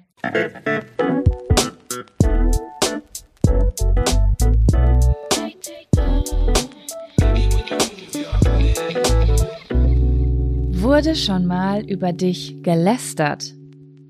Jaco, ich habe total lange über diesen Zettel nachgedacht. Richtig, Mhm. richtig lange. Und ich, ich sage ja. Aber Mhm. ich kann mich nicht konkret daran erinnern. Vielleicht kannst du mir da ja weiterhelfen. Also jeder hat ja schon mal über irgendwen gelästert und guck mal, wenn ich in einer Freundinnengruppe bin, dann kriegt jeder, wenn die eine Person mal nicht dabei ist, irgendwie kurz ihr Fett weg. es ist nun mal so, hast du gesehen, wie die sich benommen hat oder sonst? Es ist meistens gar nicht böse gemeint. Es sind einfach nur die Gedanken, die dann irgendwie das Kollektiv teilt und äh, das ist auch in Ordnung. Aber ich kann mich nicht, und das finde ich sehr, da bin ich sehr froh drum, nicht daran erinnern, dass bösartig über mich gelästert wurde äh, und das bei mir hängen geblieben ist, beziehungsweise auch angekommen ist. Laura hat mal zu mir gesagt, oh, muss die mir jetzt diese Scheiße schreiben? Kann die es nicht wie andere Menschen machen, einfach irgendwo über mich lästern und mich in Ruhe lassen? Da musste ich total lachen, weil ich vorher noch nie gehört habe, dass ein Mensch zu mir gesagt hat, können die nicht bitte einfach über mich lästern und mich in Ruhe lassen? Ähm, und seitdem sehe ich das alles so ein bisschen aus einem anderen Blickwinkel. Also im Idealfall ist es ja auch wirklich so, dass äh, jeder jeder, der hier zuhört und auch wir beide, über jeden wurde irgendwo schon mal Dampf abgelassen. Das ist einfach so. Und es wäre auch nicht gesund, wenn nicht, weil dann ähm, frisst man irgendwas in sich rein, weil jeder Mensch hat Macken, über die andere Leute mal Ja, reden. klar. Ne? Und im Optimalfall bekommt man das aber nicht mit, weil ich finde, lästern ist ein sehr negativ behaftetes Wort, ähm, aber ist im Optimalfall einfach zum Druck ablassen und am Ende des Gesprächs eigentlich erkennen, ja, mein Gott, die Person ist eigentlich auch gar nicht so schlimm, aber ja, hat mich halt irgendwie genervt. So, ne? Finde ich voll normal. Ja, ähm, äh, aber einmal, ich, ich, ich finde es sehr verletzend, wenn man es mitbekommt. Und einmal habe ich es wahrhaftig mitbekommen. Mhm. Äh, da, ja, wie komme ich denn jetzt in diese Geschichte rein? Also es war, ähm, es waren zwei Freundinnen von mir, die äh, oder Schulkolleginnen besser gesagt, mit denen ich in einer Klasse war. Ich weiß gar nicht in welcher Klasse ich da war. Ich glaube, ich war so in der zehnten oder neunten Klasse. Mhm. Und ähm, diese beiden Freundinnen habe ich eigentlich mehr oder weniger so zusammengeführt. Also ich war mit der mit beiden vorher einzeln befreundet und habe uns dann sozusagen zu so einem Dreiergespann gemacht. Und dann kam irgendwann so eine Zeit, wo die beiden sich überraschenderweise, also am Anfang waren die eher so ein bisschen skeptisch miteinander und irgendwann haben die sich aber so ganz gut gefunden und haben halt auch unabhängig von mir gut funktioniert. Ähm, was ich sehr cool fand. Aber dann weiß ich noch, ich weiß, ich weiß nicht, wie es zu dieser Situation kam, aber irgendwann in einer Freistunde sind wir in einen Supermarkt gegangen, vielleicht kennt der, der Edeka, wenn du da beim Wittekind-Gymnasium runter in die Stadt gehst, über, Mhm. unter der Tanzschule, weißt du? Ja. Und da waren wir und die beiden standen in einem Gang und haben gedacht, dass ich nicht in der Nähe bin, aber ich war in der Nähe. Oh. Und dann haben sich die beiden darüber unterhalten, dass sie keinen Bock haben, mit mir rumzuhängen und haben überlegt, was sie, haben sich eine Ausrede überlegt, wie sie Oh. mich danach loswerden. Das ist natürlich das fieseste überhaupt. Und das war super krass für mich, weil es gab zu dem Zeitpunkt keinen Streit. Ich hatte niemandem was getan. Ich konnte mir wirklich überhaupt, ich bin, ich meine, du kennst mich, ich bin keine unangenehme Situation, äh, Person. Ich habe meine Macken, aber es ist jetzt nicht so, dass ich belastend bin oder so, wenn man nee, mit mir rumhängt. Und ähm, das war wirklich richtig verletzend. Das hab, sowas habe ich vorher noch nie erlebt und sowas habe ich auch danach nie wieder erlebt. Außer im Internet. Also ich habe im Internet, oh, da, oh Gott, da, da kann ich gleich auch noch mal kurz was zu sagen. Ähm, aber äh, ich habe die dann auch konfrontiert. Also Aha. ich bin dann aus dem Gang rausgekommen und habe gesagt, ähm, du, das braucht ihr gar nicht, also das braucht ihr gar nicht weiter ähm, besprechen. Ich gehe jetzt sowieso. Und dann bin ich einfach gegangen. Oh, und da hatten die ich, hoffentlich ein richtig schlechtes Gewissen. Die hatten ein richtig schlechtes Gewissen und ich habe dann auch eine Entschuldigung bekommen, aber wie das vielleicht die meisten hier verstehen, ich habe mich dann erstmal freundschaftlich ähm, distanziert. Also ich war weiterhin ganz normal freundlich und habe auch in der Pause bei denen rumgestanden oder so, aber privat habe ich jetzt nichts mehr mit denen gemacht, weil ich keinen Sinn darin gesehen habe, äh, mit Leuten rumzuhängen, die sich darüber austauschen, wie man mich loswerden kann. Verstehe so. ich voll. Oder es ist richtig verletzt. Wenn ich mir das jetzt sogar noch vorstelle, das würde mich richtig verletzen. Mhm. Das ist halt so, wenn du dir das auch gar nicht erklären kannst, ne? Also, keine Ahnung. Heutzutage in manchen Phasen hätte ich gedacht, boah, fuck, den hast du auch echt ein Ohr abgelabert oder so, dass man sich das halt so Rückschlüsse drauf ziehen kann. Aber da wusste ich echt gar nicht.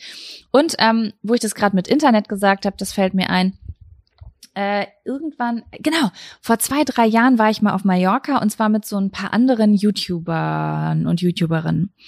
Und äh, da hat eine, ich nenne sie jetzt einfach mal Kollegin, ja, mhm. äh, und Freundin ähm, mir erzählt, ja, es gibt doch dieses eine Forum im Internet. Oh Gott, ich weiß noch, da hat mir jemand gesagt, ich soll auf gar keinen Fall reingucken. Da gibt's dann so Threads wie äh, die schlimmsten oder die schlechtesten YouTuber oder die schlechtesten Influencer und sowas. Und ich bin dann damals aus Neugier da reingegangen und konnte mir überhaupt nicht vorstellen, dass da irgendwas über mich steht, weil ich bis zu dem Zeitpunkt eigentlich immer nur positives Feedback bekommen habe. Und dann bin ich da reingekommen und habe meinen Namen eingegeben und da habe ich auch richtig eklige Sachen gefunden. Also, dass Leute richtig böse Sachen über mich geschrieben haben. Oh, ich wäre auch so empfindlich, das wird mich richtig verletzen. Das hat mich richtig verletzt. Also es hat zwei, drei Tage, hab, also zwei, drei, dieser Urlaub ging nur vier oder fünf Tage und drei Tage davon war ich niedergeschlagen und getriggert, weil ich gar nicht damit umgehen konnte, weil das, ähm, also jeder, ich, es, ich, es gibt viele dieser Gruppen. Es gibt auch so Tratsch und Klatsch und Tratsch Gruppen auf Facebook. Es gibt bei Kleiderkreise solche Gruppen.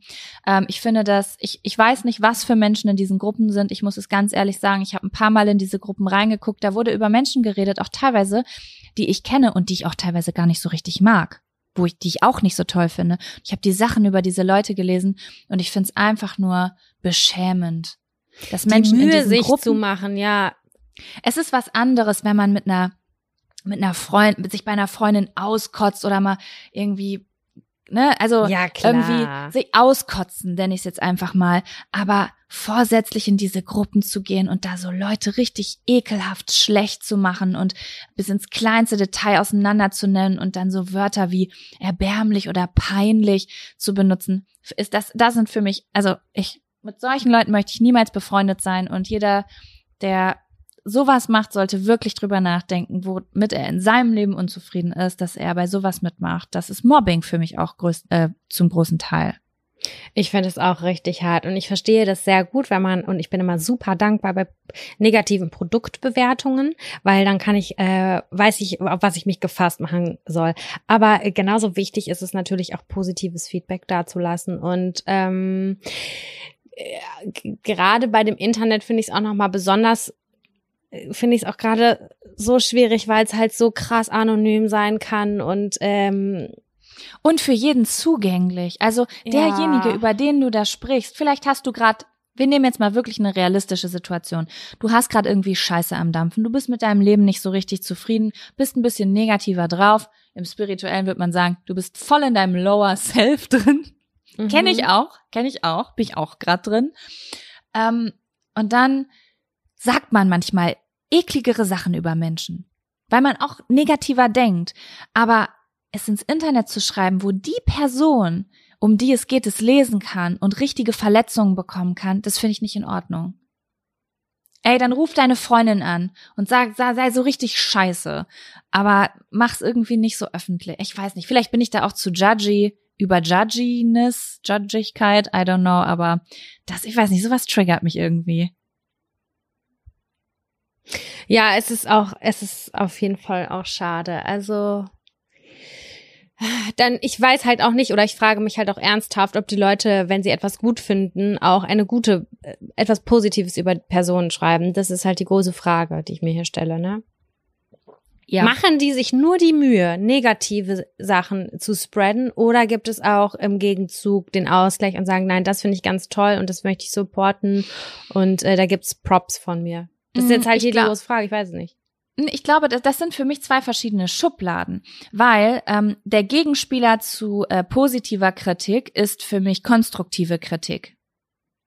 Aber ähm, das, was ich da lese und wo ich sage, das triggert mich, sowas zu lesen über mich oder über andere, ähm, das ist ähm, eher die Folge von Neid und Missgunst und Unausgeglichenheit. Das hat, das hat nichts damit zu tun, dass man wirklich etwas konstruktiv sagt, wie, hey, das Musikvideo war einfach nicht gut produziert.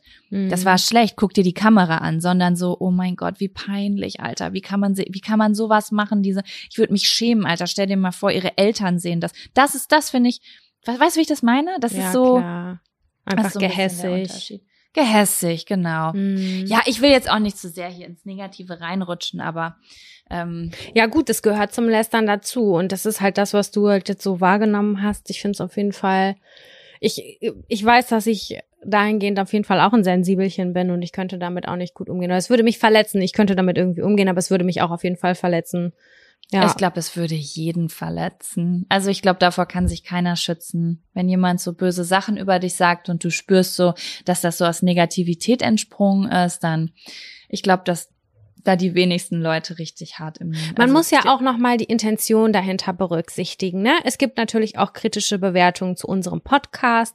Man muss aber das große Ganze sehen. Wenn das für nicht für jeden was ist, dann ist es doch in Ordnung, weil es ist ja, äh, das ist frei zugänglich und äh, aus aus der persönlichen Motivation entstanden und es gefällt vielen Leuten und sowas alles und ähm, dass das vielleicht nicht, dass man dann vielleicht nicht zu dieser Zielgruppe gehört. Das kann ja auch gut sein. Und wie gesagt, konstruktive Kritik ist immer gerne willkommen. Wir hatten zum Beispiel mal äh, die Rückmeldung, dass es doch cooler wäre, wenn wenn wir die Folgen ein bisschen länger auslaufen lassen am Ende, einfach rein akustisch, weißt du, damit das nicht rüber switcht zu der nächsten Folge und sowas. Also da habe ich gedacht, ey geil, danke, dass ich darüber habe ich noch nie nachgedacht, weil das im Auto dann so laut rüber switcht und sowas. So kleine coole konstruktive Kritiken ja, und so. das sind nicht, ja technische Sachen. Ja, also das aber, aber auch ja andere Sachen so, ne? Ja. Die man aber, aber das annimmt. Aber die kommen ja auch dann an einen selbst. Das ist ja, hey, ich möchte dir sagen, und das kann, das können wir dann entweder annehmen oder ablehnen. Genauso wie Rezensionen sind total super, ey, was, in was für furchtbaren Hotels ich vielleicht schon gelandet wäre oder was ich schon für einen Schrott gekauft hätte, wenn Leute sich nicht die Mühe machen würden, etwas negativ zu bewerten. Das meine ich gar nicht. Ich spreche von Leuten, die sagen, ähm, die keine Hass Ahnung, verbreiten. die zehn, neu, neues Thema aufmachen, die zehn peinlichsten Instagrammer. Und dann wird da so richtig über Frisuren gelästert und, und Screenshots reingemacht und alle drunter, oh mein Gott, ja, das ist voll peinlich, Alter. Wie kann sich so jemand im Internet zeigen? Das ist fies einfach. Hm. So, ne? Ja, aber gut, ich, äh, ich hätte so ein bisschen ich Bock auf was Positives. Wir, wir brauchen Ausgleich. Jetzt haben wir so viel gelästert über Lästernde. Ja, ich zieh mal hier, ich pack mal hier gerade in den in den Topf.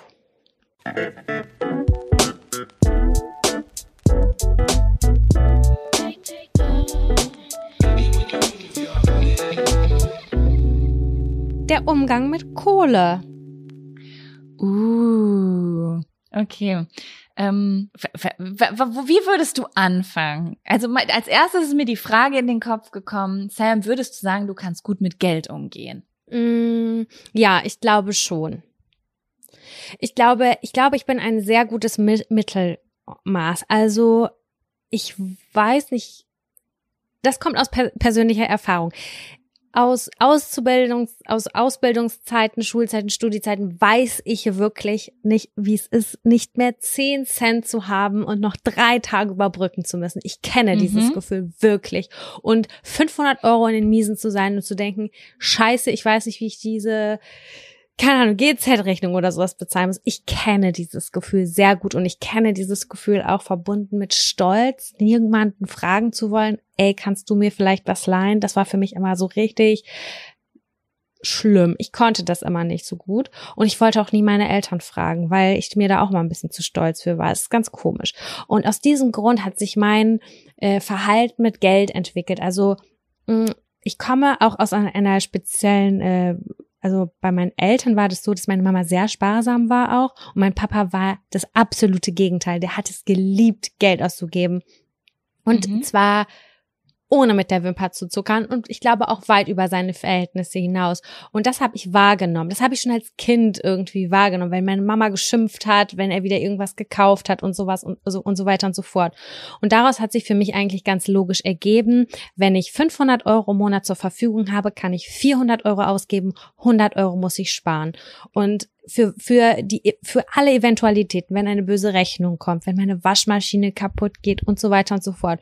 Und so hat sich das eigentlich immer in mein Leben integriert, ähm, oder immer, habe ich das immer beibehalten.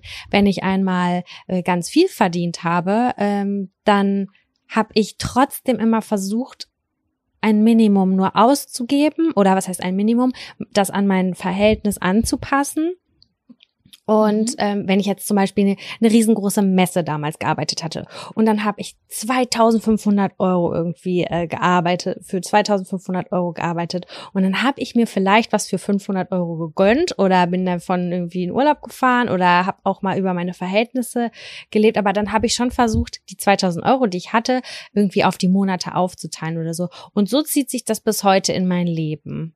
Genau, mhm. eigentlich genau das gleiche Prinzip. Ich versuche immer was auf der hohen Kante zu haben, weil ich einfach ganz schmerzhaft erfahren habe, wie es ist, wirklich kein Geld mehr zu haben. Auch vor mhm. kurzem noch, vor kurzem noch hatte ich diese Situation, wo es echt schwierig war oder wo ich irgendwie gut haushalten musste oder jemandem aushelfen musste oder sowas. Und dann ist es immer gut, ein bisschen was auf der hohen Kante zu haben.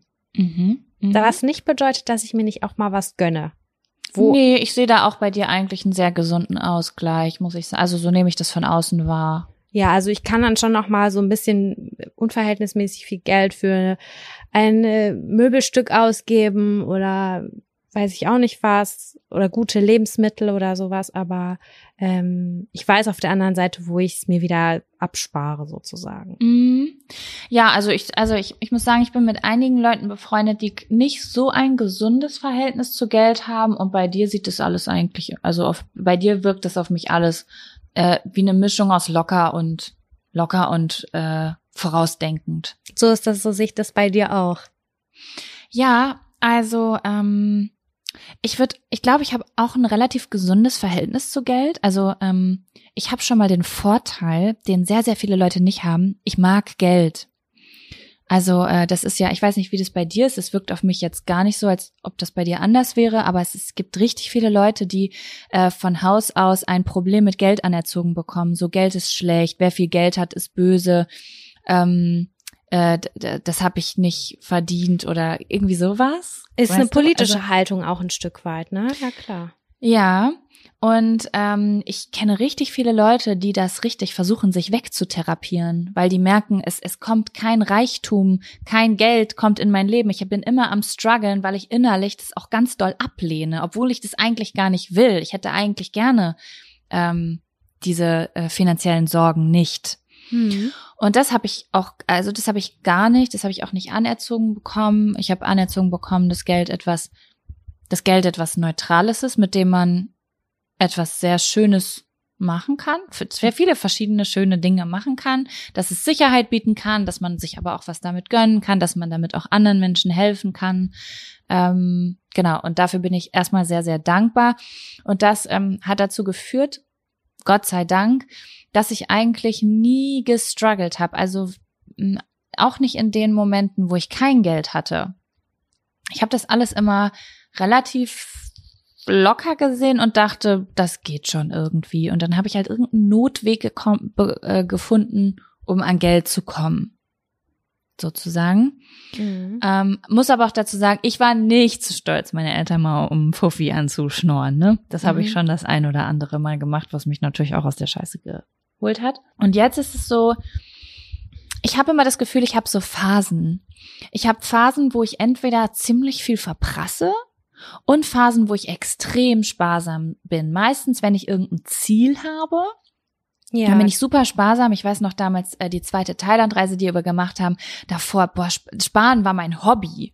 Ich weiß noch, ich erinnere mich noch an Instagram Stories, schon vier, fünf Jahre her, da habe ich Instagram Stories gemacht und vorgerechnet, wie viel mein Frühstück kostet. Mein Frühstück kostet genau 47 Cent. Und deswegen gebe ich jetzt 12,80 Euro aus, bis wir in den Urlaub fliegen. Also so richtig übertrieben einfach, weißt mhm. du? Aber es hat mir voll Freude bereitet. Und dann kann, können aber auch Phasen kommen, wo ich vielleicht kein konkretes Ziel habe und oder im Gönnermodus bin und dann auch ganz schön was raushauen kann, muss ich sagen. Aber ich bin heutzutage niemand mehr, der alles raushaut. Ich halte schon noch immer die Sicherheit zurück. Ja, genau so würde ich sagen. Dann gibt es natürlich noch einen ganz anderen Pot, den man aufmachen kann. Also wenn man jetzt, aber ich denke, dass, dass das die wenigsten Leute hier betrifft, ähm, wenn es äh, ums Thema äh, mit Kohle umgehen ist, wie investiert man Geld und wie vermehrt man Geld. Aber ich glaube, das sprengt A, mein Wissen. Meins auch, da taste ich mich äh, langsam heran. Also ja, ich auch, ich auch. Ich bin, ich bin richtig überfordert. Ich habe gedacht, so jetzt beschäftige ich mich mal mit diesem Thema und dann denke ich so, ja, ciao. Nächstes Jahr mache ich weiter damit. Da bin ich ganz unsicher. Aber ich komme auch nicht aus einer Familie, wo das so ist. Ich komme halt aus einer Musikerfamilie, äh, wo egal wie viel Kohle man hatte, das hieß, du kaufst alles bar und egal wie viel Geld es ist, es kommt unter die Matratze. Hm. So, also das ne? kann man vielleicht auch nochmal dazu sagen. Wir kommen beide in Anführungszeichen aus äh, Arbeiterfamilien würde ich mhm. jetzt einfach mal sagen. Also ähm, bei beiden, bei unseren beiden Familien, wir waren nicht reich, niemals reich, auch wenn ich gedacht habe, ihr seid reich, weil ihr einen Aufkleber auf dem Auto hattet. Ich habe auch gedacht, wir sind reich. Ich habe erst im Erwachsenenleben, also keine Ahnung, als Kind weiß man ja nicht, was reich und nicht reich bedeutet, weißt du? Ja. Ich weiß zum Beispiel, dass das bei uns so war. Anfangs, als ich ganz klein war, hatten wir ganz wenig Geld. Ich weiß es noch ganz genau. Und es hat sich peu à peu stabilisiert, weil mein Papa dann einen tollen Job hatte und dann hat meine Mama auch gearbeitet. Also äh, ich, ich, keine Ahnung, ich weiß auf jeden Fall, wie es ist, wirklich auch als Familie nicht viel Geld zu haben und Mama anbetteln zu müssen. Ich brauche jetzt unbedingt dieses und dieses für die Schule und Mama gesagt, das kann, das geht dieses Jahr nicht, das geht nicht mehr. Da musst du jetzt bis zu deinem Geburtstag warten drei mhm. Monate oder sowas. Ich kenne das, also so war es auf jeden Fall bei uns. Ja, guck, und das ist nämlich, glaube ich, das Ding. Äh, sowas wurde zu mir nie gesagt. Es gab zum Beispiel mh, mm, immer so normal, also so wie unser eins heutzutage auch normal viel Geld hat. Weißt du, wie ich das meine? So. Und man äh, kommt über die Runden und vielleicht bleibt am Ende noch was bei übrig. So wird, ne?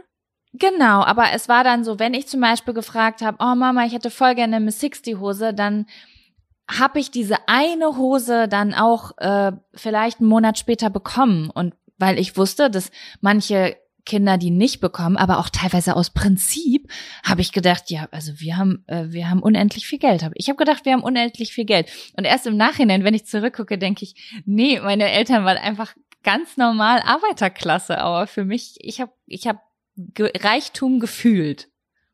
Ja, aber das ist vielleicht auch noch mal dieser kleine Unterschied, wenn man ein Kind hat oder wenn man drei Kinder hat. Ich weiß Voll. es nicht. Auf jeden Fall, auf jeden Fall. Ein Kind, das macht einen riesengroßen Unterschied. Da habe ich ja gerade gar nicht drüber nachgedacht. Drei Kinder zu versorgen ist richtig arschenteuer. Ja, das ist auf jeden Fall teuer. Und ähm, ich erinnere das schon noch so, dass ich früher viel neidisch war auf äh, Freundinnen und so, aber äh, ich kann das jetzt im Nachhinein, kann ich das alles super äh, gut durchblicken und ich kann auch meine Eltern da total äh, verstehen.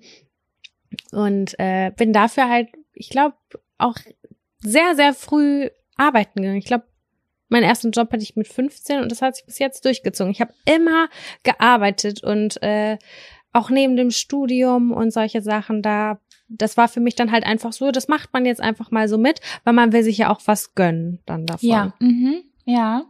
Ja, das habe ich dann äh, oft nicht verstanden. Also, ne, sagen wir jetzt mal eine Miss 60 Hose, die hat damals, äh, was, was das heutzutage umgerechnet, 40 Euro. Damals waren es 100 Mark. Mhm. Wahrscheinlich jetzt ungefähr so bei 40 Euro, würde ich jetzt einfach mal schätzen. Äh, ich habe das dann damals nicht verstanden, als ich zum Beispiel, ich wollte dann super gerne so Gel-Fingernägel haben. Das hatte ja so einen krassen Hype auch damals, ähm, ja, als wir jung waren. Und dann, das ging dann halt nicht, weil das sind einfach, was hat das gekostet? Das hat irgendwie, weiß ich nicht, 40 Euro im Monat gekostet. Das, das war nicht halt einmal eine Hose, dann. das sind Fixkosten. Oder ja. ich habe auch als Kind, ne, ich habe auch als Kind nicht gerafft, wieso ich kein Pferd gekriegt habe. Das habe ich einfach nicht verstanden. Aber meine Eltern haben halt nie gesagt, das können wir uns nicht leisten, sondern die haben dann halt gesagt, so, das gibt's nicht, da haben wir keinen Platz für. Aber natürlich konnten sich meine Eltern nicht leisten, dass ich so ein Pflegepferd kriege, wo man irgendwie 150 Euro im Monat für bezahlt, dass man ein Pferd äh, striegeln darf. Ja, ne? ja das stimmt. Ja. Ich bin aber, ich finde es voll gut, wie sich das entwickelt hat und ich erinnere mich auch an wirklich harte Zeiten, auch die wir beiden hatten in der WG und irgendwie wirklich echt, Leute, wir haben für fünf Euro getankt. Aber soll ich dir jetzt mal was sagen, Sam? Ja. Und das ist jetzt total irrational, was ich sage und ich glaube, das habe ich noch nie ausgesprochen. Ich verdiene gutes Geld. Mhm und ähm, bin ja theoretisch viel safer als damals. Aber äh, Geld macht mir jetzt viel mehr Sorgen als zu dem Zeitpunkt, wo ich nur noch fünf Euro in der Tasche hatte. Weil ich, ähm, das, das kommt wahrscheinlich auch durch die Selbstständigkeit. Ich habe irgendwie ein Geschäftskonto, ein privates Konto, ein Steuerkonto. Das macht mich super nervös alles. Und damals nur noch 20 Euro für zwei Wochen zu haben, hat mich gar nicht nervös gemacht. Das war nur so, okay, Challenge accepted. So war das für mich. Aber liegt es an der Altersvorsorge, an die man denkt und so? Oder liegt es vielleicht auch daran, dass man weiß, man kann seine Eltern jetzt nicht mehr anpumpen? Es ist irgendwie, es, es fühlt sich an wie Verantwortung, als hätte ich Verantwortung für dieses Geld, als so, so, okay, keine Ahnung, vielleicht äh, Bundesgenossenschaft, weiß nicht, wie die alle heißen, kommt auf mich zu, Krankenkasse, kann sich da was verändern, ähm, äh, das Finanzamt, ich blicke gar nicht in also ja, das ist irgendwie, es ist so viel Anstrengung damit verbunden. Damals war einfach, am ersten gab's BAföG oder Taschengeld oder das, der, den Lohn von der Arbeit und damit bin ich dann vier Wochen klargekommen. Und jetzt ist so viel, es kommt so viel Verantwortung mit diesem Geld. Also ich ist es vielleicht find, eher, ja? Ich, ich hatte ja als ich nach Hamburg gegangen bin, bin ich ja jetzt zwei, drei Monate einen Job nachgegangen. Und dieses Geld, was ich jeden Monat einfach so überwiesen bekommen habe, hat sich komplett anders angefühlt als zum Beispiel Geld, was wir, was man, was ich selbstständig einnehme. So, das ja. ist anderes Geld, weil ich habe das Gefühl, da wird mir nichts mehr von weggenommen. Weißt du, wie ich meine? Richtig, richtig. Ich habe immer äh, so also irgendwie weiß ich, das ist mein Geld, aber irgendwie weiß ich auch nicht, was passiert. Es könnte theoretisch immer jemand kommen und sehr viel davon haben wollen. Keine Ahnung, es ist so ungewiss. Ja. Ne? Das sind übrigens auch ziemlich private Gespräche, die wir gerade führen, weil manchmal sprechen, sprechen Jaco und ich und sagen, ja, also, wie ist das jetzt? Wir haben jetzt, ich sag mal, 500 Euro eingenommen wie viel davon gehört jetzt eigentlich uns? Abzüglich Steuern, abzüglich Krankenkasse, abzüglich dies und jenes. Und dann und kommt so, warte mal, ich google mal gerade Einkommensteuer. Ah, okay, wir ziehen das ab. Und dann sagt aber auf einmal unsere Steuerberaterin, nee, das kommt drauf an, in welchen Steuerklassen ihr separat seid. Und dann bin ich schon, dann denke ich, wow, ciao, okay, holt mich doch einfach ab, steckt mich ins Gefängnis. Das ist, es wird sowieso schief gehen. Das macht, das macht Panik in mir. Ja. Weil ich auch gar keine Lust habe, mich damit auseinander, ich will mich nicht damit auseinandersetzen, aber man müsste sich intensiv damit auseinandersetzen, um sich richtig sicher zu fühlen. Weißt du, wie ich meine? Ja, und es ist super, es ist super schwierig. Ich meine, ich stehe gerade am Anfang der Selbstständigkeit so gesehen und sich da reinzulesen als wirklich man denkt halbwegs intelligente Person. Nein, es ist einfach die Hölle. Es ist einfach total schwierig und kompliziert und wirklich nicht leicht. Ja. Ja. Es ist so, ja, weiß ich auch nicht. Ich muss sagen, am Anfang meiner Selbstständigkeit hatte ich das nicht. Das, da hat sich das noch so easy angefühlt, so, so easy wie während des Studierens. Ich habe halt einmal im Monat die Hälfte meiner Einnahmen einfach auf ein Sparkonto gelegt und habe gesagt, ja, okay, da kann das Finanzamt dann abbuchen. Aber irgendwie mit, mit, mit dem Wachstum eines Unternehmens, aber auch mit mehr Geld, irgendwie wird's dann komplizierter. Mhm. Also manchmal fehlt mir das fast ein bisschen, diese Unbeschwertheit. Okay, gut, das sind jetzt die 50 Euro, die hab ich. Wir kaufen Schnaps, wir kaufen Zigaretten und der Rest wird schon irgendwie, das wird schon irgendwie halten. Aber da vermisse ich wahrscheinlich eher die Unbeschwertheit, als dass es jetzt wirklich zu 100 Prozent was mit dem Geld zu tun hat. Es ist wahrscheinlich einfach nur äh, die kleinere Verantwortung, die man gehabt hat. Ja, vielleicht. Ne? Aber ich habe jetzt noch mal eine andere Frage, eine schöne Frage. Und zwar, was würdest du dir gerne als nächstes gönnen? Oder was steht auf deiner Wunschliste ganz oben? Also, Wo du aber also noch so ein bisschen vielleicht überlegst. Ich muss dir sagen, dass ich gerade eher da drin bin, meine Wunden zu lecken von all den Dingen, die ich mir gegönnt habe. Mhm. Ich habe mir nämlich richtig viel gegönnt. Ich habe mir einen Kleiderschrank gegönnt. Ach, ich habe hast du den schon? Nee, den habe ich noch nicht. Ah, okay. Ähm, ich habe mir Ende letzten Jahres habe ich unser Auto ausgetauscht und ich habe ja äh, so zwei Kurzausflüge für mich gebucht und das all together in zwei Monaten ist für mich, oh, ich, ich habe auch gerade so ein richtig ekliges Gefühl in der Brust, wie das hast du wirklich alles bezahlt, Jaco, willst du mich eigentlich verarschen? Aber das nächste, was ich persönlich mir gönnen würde, wo ich wirklich sagen würde, da ist jetzt auch egal, was ich mir gegönnt habe, das würde ich machen. Das sage ich jetzt einfach so, ich äh, eine Reise. Raus, ja. raus, so weit weg es geht. Mm. Hallo Tokio. So also jetzt nicht, dass ich nach Tokio fliegen würde, aber echt, weil da will ich gerne hin. ja, ich will auch, ich will auch nach Tokio, aber ich weiß jetzt nicht, ob das, das die erste Anlaufstelle für mich wäre, weil ich ja auch gar nicht weiß, was passiert, wo darf man hin, wenn die Situation sich verbessert.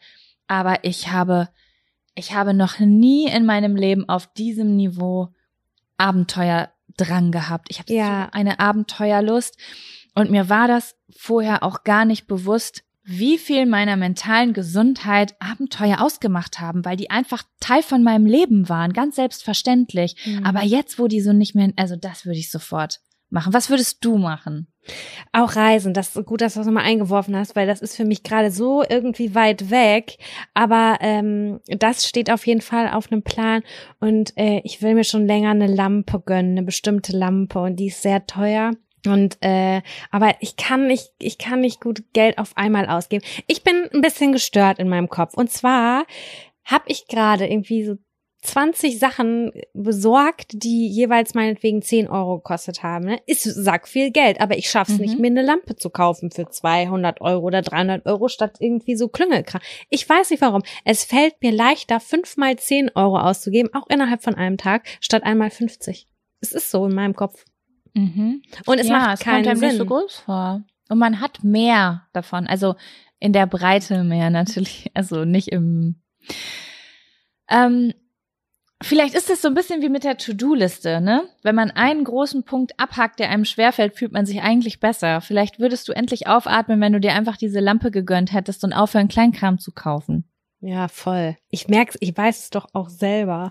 Aber ich finde, das ist auch ein Prozess. Also wenn man überlegt, ob man sich was kauft oder nicht, das, das braucht Zeit. Entweder man hat sofort die Antwort und dann weiß man, es ist das Richtige. Und wenn man dafür Zeit braucht, dann braucht's, glaube ich, auch diese emotionale Arbeit in einem drin, um zu der Überwindung zu kommen, zu sagen, ich mache das jetzt oder es nicht zu machen. Stimmt. Also äh, für mich ist es auf jeden Fall egal, was ich mir kaufe, was eine größere Summe ist. Für mich ist eine größere Summe ab 50 Euro. Ähm, mhm. Dann denke ich da schon sehr sorgsam drüber nach, ob und inwieweit das ähm, sinnig ist und nicht. Ja. Aber jetzt möchte ich natürlich wissen, wie diese Lampe aussieht. Ähm, Vielleicht also, können wir die in ein Badezimmer stellen. Oh nein, dafür wäre die zu schade. Es gibt zwei Lampen, die schon lange auf meiner Wunschliste stehen. Das sind zwei Designerlampen. Und ich gucke mhm. immer, ob es die auch Secondhand gibt, aber die sind wert, äh, die verlieren nicht an Wert. Das heißt, wenn du die in 50 Jahren verkaufen willst, würdest du die fürs gleiche Geld kriegen nochmal. Und auch okay, die aus den 60er, cool. 70er Jahren, die sind tatsächlich deutlich teurer nochmal, als wenn ich die jetzt neu kaufen würde. Mhm. Ähm, ja, da gibt's okay. zwei. Also ja, quasi eine so. Investition. Da sind wir wieder bei Geld. Im Prinzip ist es eine Investition, aber mhm. ja, es ist halt auch, ich muss immer so ein bisschen das Gefühl haben, dass ich mir das jetzt auch verdient habe, weil ich habe jetzt ganz viel gemacht oder so. Und das, mhm. da vielleicht muss da noch ein bisschen mehr kommen. Äh, Vielleicht damit kannst ich an du dir das Punkt als komme. Ziel setzen, sozusagen, okay, wenn ich das und das gemacht habe, zum Beispiel, wenn äh, wenn ich mit Jaco diese eine Sache rausgebracht habe, über die wir gesprochen haben, dann gönne ich mir diese Lampe. So, das ist nämlich, das ist sowas, ist eine gute Zielsetzung für mich. Yes. Dann hat man sowas Konkretes und muss nicht so viel drüber nachdenken, ob man es jetzt doch macht. Ja, ja. Das stimmt. Jaco, bist du bereit für einen neuen Zettel oder wie ist die Lage bei dir so? Ja, komm, kurzen machen wir noch.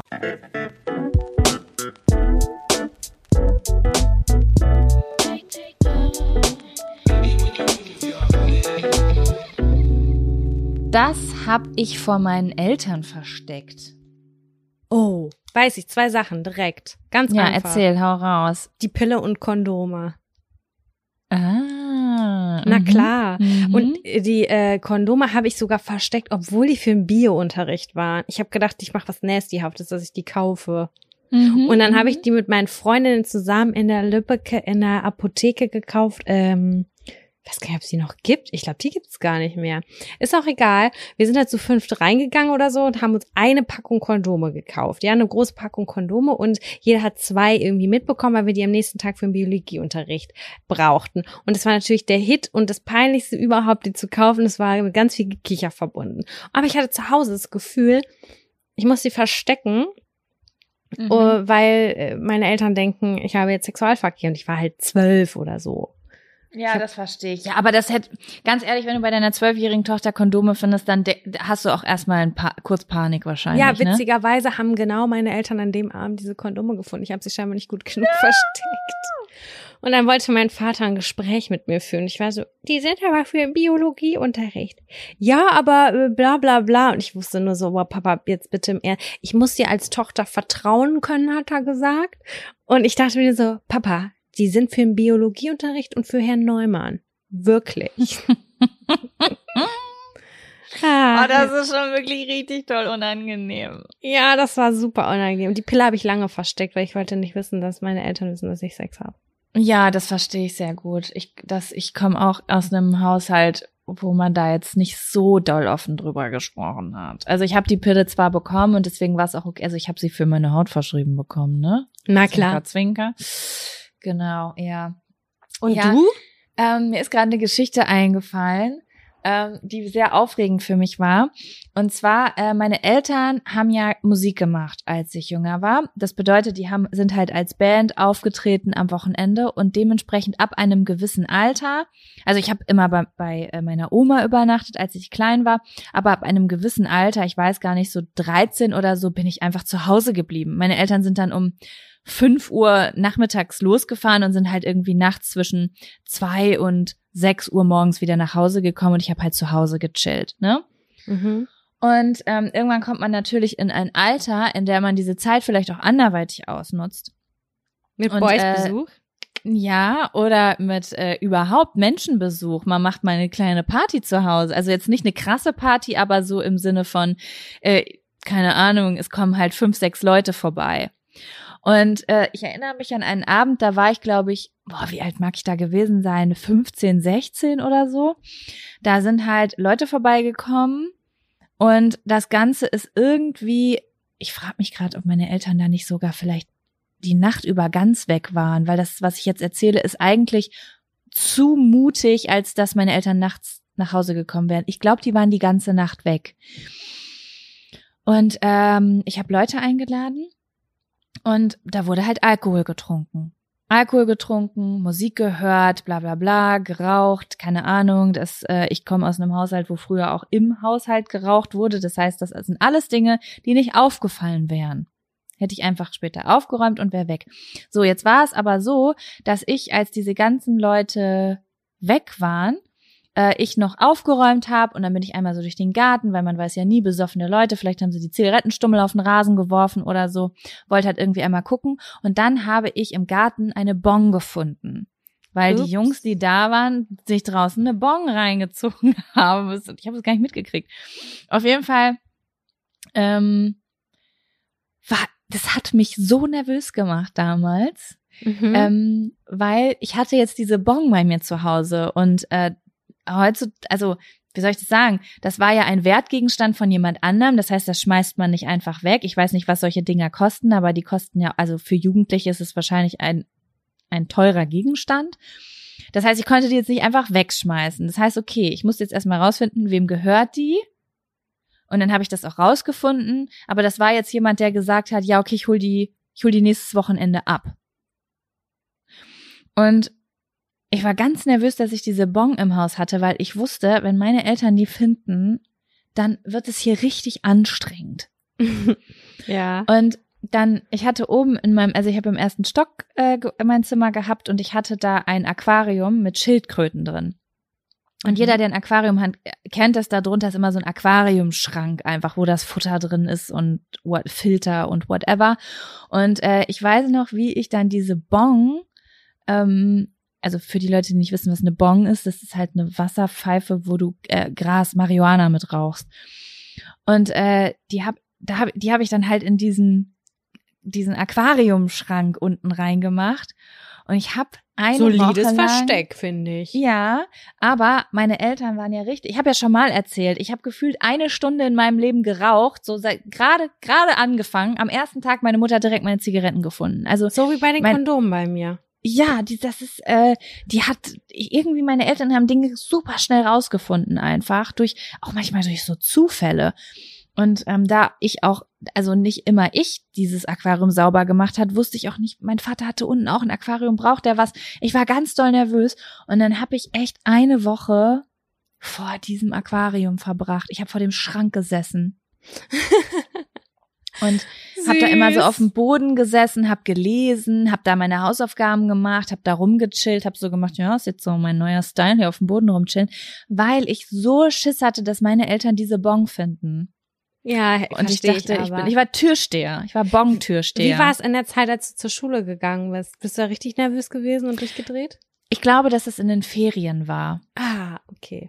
Aber ich kenne auch Zeiten, wo ich zu Hause was versteckt habe habe und in der Schule jedes Mal, wenn es mir eingefallen ist, dass es gefunden werden könnte, so ein Stromschlag, so ein Angstschlag oh durch meinen ganzen Gott. Körper geht. Ich kenne das Gefühl zu gut. Kennst du auch das Gefühl? Also ich wurde ja immer von der Schule abgeholt und dann so, ich steige ins Auto und es ist so eine ganz innere Anspannung in mir. Und in den ersten Sekunden wird sich zeigen, haben sie es gefunden oder nicht? Und wenn dann so kam, hi, na, was geht, wie war Schule? Dann wusste ich so, oh mein Gott, sie haben es nicht gefunden. Ich glaube, so habe ich meine ganze Jugend verbracht mit diesem Gefühl, weil ich heimlich geraucht habe. Ja, quasi von 16 bis mein mhm. Vater hat nie geraucht. Ich habe meinem Vater vor meinem Vater nie geraucht, obwohl ich auch feste Zeiten hatte, wo ich geraucht hatte. Ähm, egal, wann ich in seine Nähe gekommen bin, hatte ich Angst, dass ich nach Rauch rieche. Ich konnte ihn nicht in den Arm nehmen oder ich habe immer dieses ekelhafte Gefühl gehabt, weil ich wusste, er ist so ein krasser Antiraucher. Er wird mich so zerfetzen und mir eine Standpauke halten. Selbst mit Mitte 20 hatte ich noch diese Angst. Und ja, sogar meine Gute. Freundinnen haben das, hatten diese Angst vor meinem Papa. Ja, ich habe nie vor dem war, geraucht. Das äh, war dein Papa nicht Raucher?